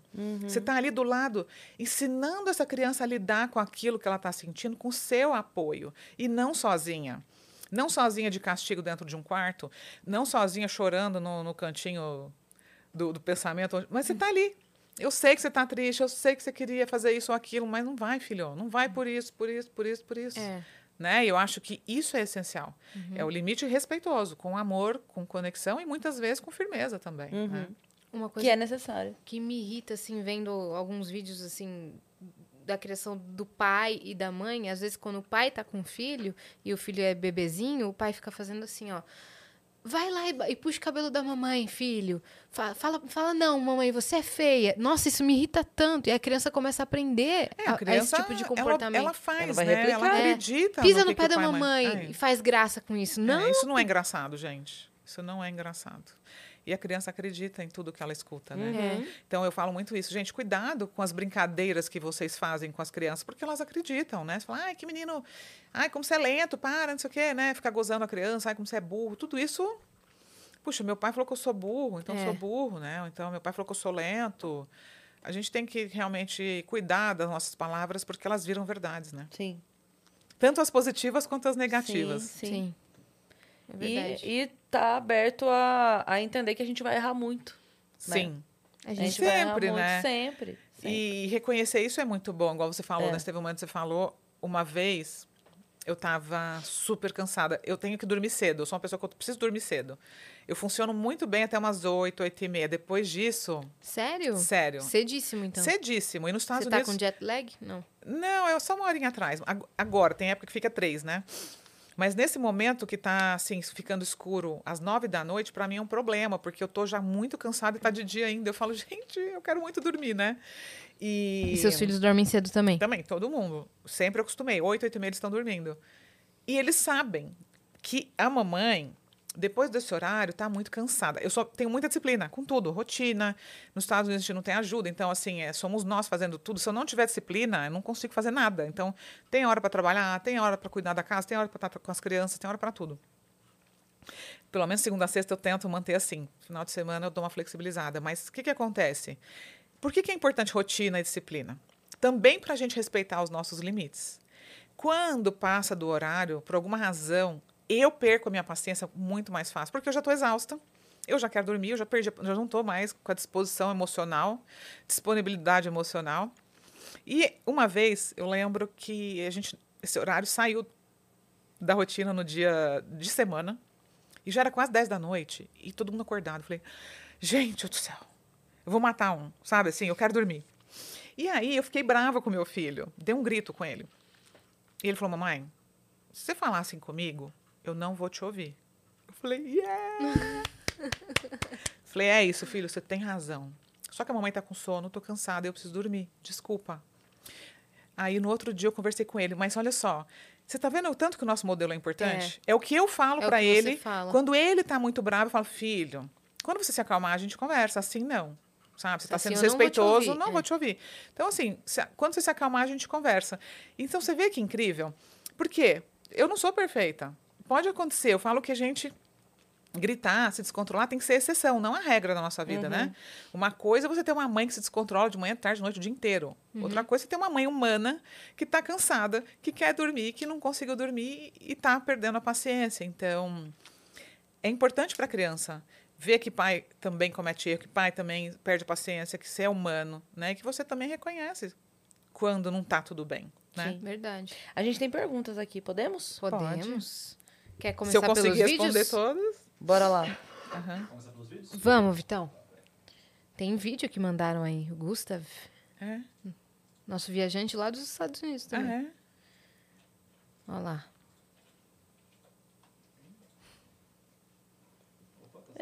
Tá sem áudio.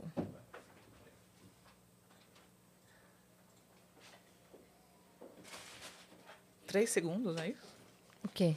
De vídeo? É, Não, não. Ah. De- tem mais com certeza. Inclusive, você que tá aqui, se inscreve aí no canal do Vênus desde já, ok? Não tá Não. saindo, não. Vamos para Quer que eu... Vá, eu vou Vamos ler pra- uma aqui pro primeiro, texto, então. Vamos lá. que o Fred mandou O Fred, o viajante, mandou. Salve, salve, viajante. Cel... Thelma. Thelma, porque SSV. Ah. Thelma, obrigado por vir e esclarecer muitas coisas. Existem casos de acontecer algo na infância e o cérebro apagar essa memória? Digo, pois tem situações que hoje, já adulto, eu sinto que aconteceu, mas não consigo lembrar e minha família jura que não aconteceu. Aí Ele continua, tá? É, digo que não existe. Ah, porque era outra coisa. Vamos nessa primeira, então? Vai. É isso? Qual que é? Ah, se tem como a gente não lembrar? É, É. se tem Ah, coisa que tem, o cérebro muita coisa. apaga. Sim, a gente não lembra de tudo, Que ele né? que aconteceu. Especialmente nos primeiros anos, a nossa memória, ela, tipo, dois, três anos, a gente tem muito pouca memória do que aconteceu ali, né? Quando a gente era pequenininho, em dois, três, quatro anos. Normalmente a gente lembra de coisas que marcaram muito. Ou um momento muito feliz, ou um momento muito triste, né? Os momentos que têm alto impacto emocional, ou que a gente viu, ouviu e sentiu coisas com muita emoção, tendem a ficar marcados, mesmo se a gente for muito for novinho ainda, né? Mas é natural, pode acontecer sim de você esquecer, achar que Num- aconteceu, ter só uma intuição e não lembrar. Num caso como esse, que assim, ele diz, é, eu, eu falo que aconteceu, a família jura que não aconteceu. É, em, em supondo, né, porque eu não sei aqui, mas em supondo que seja algo é, ruim, que a família não quer admitir que aconteceu e tal, e ele tá falando que aconteceu. Ele pode tratar isso de alguma forma? Por exemplo, procurar um psicólogo, um terapeuta? Hoje em dia pra- existe, eu nunca me submeti, né? Mas a gente sabe que existe nos Estados Unidos, inclusive tem muito estudo sobre hipnoterapia, que a pessoa consegue Fazer regressão. É, não regressão, mas ela consegue viver momentos que a consciência não lembra. Tipo, o inconsciente tem registrado, o consciente não tem registrado, mas a hipnoterapia você consegue trazer isso durante a sessão, né? Eu Que nunca demais. fiz, mas existe, existe isso Olha aí. sim. Especialistas nessa área, né? Ó, ele Tem continua dele, aqui. né? Só pra terminar aqui, daí depois a gente solta o Gustavo. Digo que não existe manual para educar, e sim a forma de proteger. Tenho cinco afilhadas no Brasil. Os pais são extremamente autoritários e apreensivos, e às vezes me ligam para conversar com as crianças, pois eles não obedecem. Ou quando mencionam meu nome, eles mudam. O que fazer para tirar esse poder de mim? Ah, então eles falam assim: ah, eu vou ligar pro tio Fred, hein? Mas sabe o que, que é isso? É Hum. o poder da conexão. Provavelmente É, eles claro. são conectados positivamente a esse tio. É. E a autoridade, o que, que o autoritarismo faz? O autoritarismo ele desconecta pais e filhos. E não existe colaboração sem conexão. Então, quando o pai e mãe fica querendo obediência, ele não está olhando para as necessidades emocionais dessa criança, ele está olhando só para as próprias vontades. O que, que eu quero? Não importa o que você quer, não importa o que você sente. Faz o que eu estou mandando e acabou. E quando eu ajo dessa forma, eu estou desconsiderando o que essa criança pensa e sente. Não que eu preciso fazer o que a criança quer, mas eu. Gente, se eu estou aqui com você e eu falo para você, sabe, começo a te dar ordens. Ai, sai desse microfone, desliga esse microfone agora. Você fala, mas como assim? Quem é você? Sabe? Fala, não, é, dá licença. Com Então, todo assim, respeito, aqui, ó. Ou se o seu chefe, né, chega para você e começa, me entrega agora essa planilha. Uhum. Que porcaria que ficou essa planilha? Faz outra. É, Você vai ter vontade de colaborar com ele? não.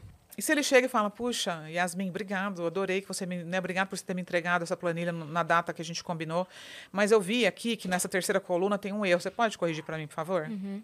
E aí? Na hora. A sua chance de fazer não aumenta? Aumenta. É a mesma É o coisa com uma respeito. criança. Filho, olha, eu sei que você está brava, eu sei que você está com raiva. Aqui em casa é assim, assim, assim, assado. Lição de casa é importante fazer. Você quer brincar? Não tem problema. Assim que você terminar a lição de casa, vamos brincar. E isso, gente, é treino, repetição. É, é desenvolver habilidades emocional, é desenvolver paciência, é desenvolver empatia. E muitos pais não têm, não querem, entendeu? É. Tá, tá ocupado demais para pensar nisso. Aí tem outra pergunta aqui.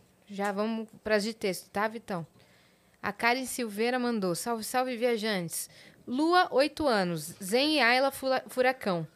A mais nova não mente pra mim, conta as, as travessuras, mas não entende que precisa pensar antes de quebrar algo ou mexer em algo, destruindo na maioria das vezes o que toca. Não sei mais o que tentar pra fazê-la entender que eu não quero gritar ou bater. O que fazer nesse caso? Converso bastante com ela. Gente, a criança pequena, ela tem muita energia, ela anda para um lado para o outro. Não adianta, eu acho assim, a gente tem que minimizar o estresse sempre que possível. Se uma criança é menor, gente, tira, controla o ambiente. Tira do ambiente as coisas que quebram, vaso, sabe? Coisas maiores, assim. Até a criança ter condição de entender que aquilo quebra. É importante conversar, explicar que quebra, que vidro machuca Sim. né? Olha só o que, que acontece no dedo quando a gente corta, machuca, então tem que tomar cuidado. Às vezes a gente tem uma expectativa sobre um comportamento que a criança ainda não, não é capaz de ter.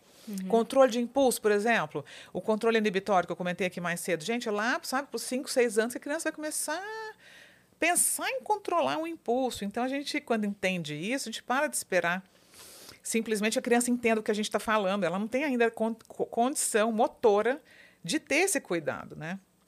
Perfeito. Respondido. Vamos no vídeo? Vamos. Não sei. Salve, salve, viajantes. Salve, salve, minhas venusianas divas. Oi, Salve, gente. Gustavo. Eu tô achando essa conversa muito, muito, muito importante, muito necessária. Muito mais que necessária, porque é essencial. Porque é, hoje em dia a gente tem uma desconexão muito grande com a educação dos pais e a educação dos filhos. E a educação dos pais como pais, né? Eu já falei aqui em outro episódio, eu aqui nos Estados Unidos fui foster parent por uns seis anos. Então, fiz muito treinamento, né? Centenas, talvez quase milhares de horas de treinamento. Eu acho que isso é uma coisa que hoje falta muito na educação. Concordo com ele. Eu concordo totalmente com você. E nos Estados Unidos, ah, essa questão dos foster parents, para quem não sabe, gente, foster parents é quando a criança é tirada da família por abusos e essas famílias se disponibilizam a cuidar dessas crianças, não por muito tempo, não é uma adoção, É. mas essas É crianças temporário. ficam rodando, né, na casa dessas pessoas e muitas vezes as experiências são extremamente traumáticas, porque eles não estão preparados para receber uma criança traumatizada. Você imagina que uma criança Nossa Senhora. sem traumas já dá um trabalhão danado. Imagina uma criança traumatizada com problemas de segurança, de conexão e de apego seguro, muitas vezes de abandono, histórias de abusos. Então, isso que ele falou é essencial. Eu acho que falta treinamento para essas famílias que, que se voluntariam para receber uma criança, né? Tanto nos Estados Unidos quanto no Brasil, no mundo inteiro. Por isso que eu falo que a neurociência é tão importante e que eu abordo aqui nesse livro. A, a neurociência por trás dos relacionamentos entre pais e filhos. Eu falo que a gente não tem que ser um neurocientista, né? Você não precisa ser um especialista, mas um conhecimento básico a gente tem que ter para evitar e minimizar os traumas, né? Os danos e tudo de ruim que pode Onde é que a acontecer. gente pode adquirir o livro? Tá na Amazon? Tá, Tá na os sites? Amazon, vende nas, já está chegando nas livrarias leituras do Brasil inteiro, vende no meu Instagram também. Uhum. E para quem mora no exterior, vende na Amazon Internacional, em mais de 12 países, vende no Japão, vende na, em Tem países o da virtual Europa. também? Tem o Pro Kindle.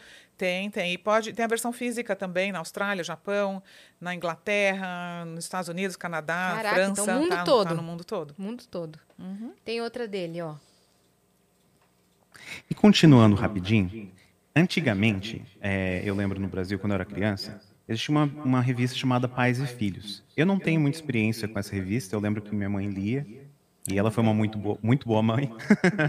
Mas é, eu não tenho ideia de como que essas, as pessoas em geral poderiam acessar esse tipo de informação e educação de uma forma mais simples. Existe alguma dica onde essas, os pais de hoje em dia podem buscar esse tipo de informação no Brasil? Existe Obrigado, sim o meu gente. Instagram. É verdade. Seu Todos os dias eu tô lá. Thelma.abraão, com vídeos, com textos, né? Eu tenho mais de mil posts gratuitos. No YouTube eu tenho Caraca. vídeos. Tô todo dia nos stories, sempre respondendo dúvidas. Tem muitos pais que não têm condições, de fato, de, de, de adquirir um exemplar ou de fazer um curso. Eu tenho curso, né? Chama Limite 5 com Respeito. Tenho livros, Pais que Evoluem, tenho esse. E em breve eu vim com uma novidade incrível, não posso contar ainda, mas vai ser assim. Vou ter uma oportunidade de levar um conhecimento de uma forma bem acessível para os brasileiros. Demais. Então É. vem um projeto novo. Vem novidade por aí. Logo mais, mais uma semaninha eu vou poder contar. Ah, então mas semana que vem. assim, indique meu Instagram para todo mundo e vamos estudar. Deixa o seu Instagram, inclu- inclusive, pra galera. Thelma.abraão. O Abraão tem H entre os dois As, né? Perfeito. Muito obrigada, viu, Thelma, por ter vindo. Ai, obrigada a vocês, gente. um Adorei o baita espaço. papo. Nossa, a gente falou sobre muita coisa Muito legal. importante, né?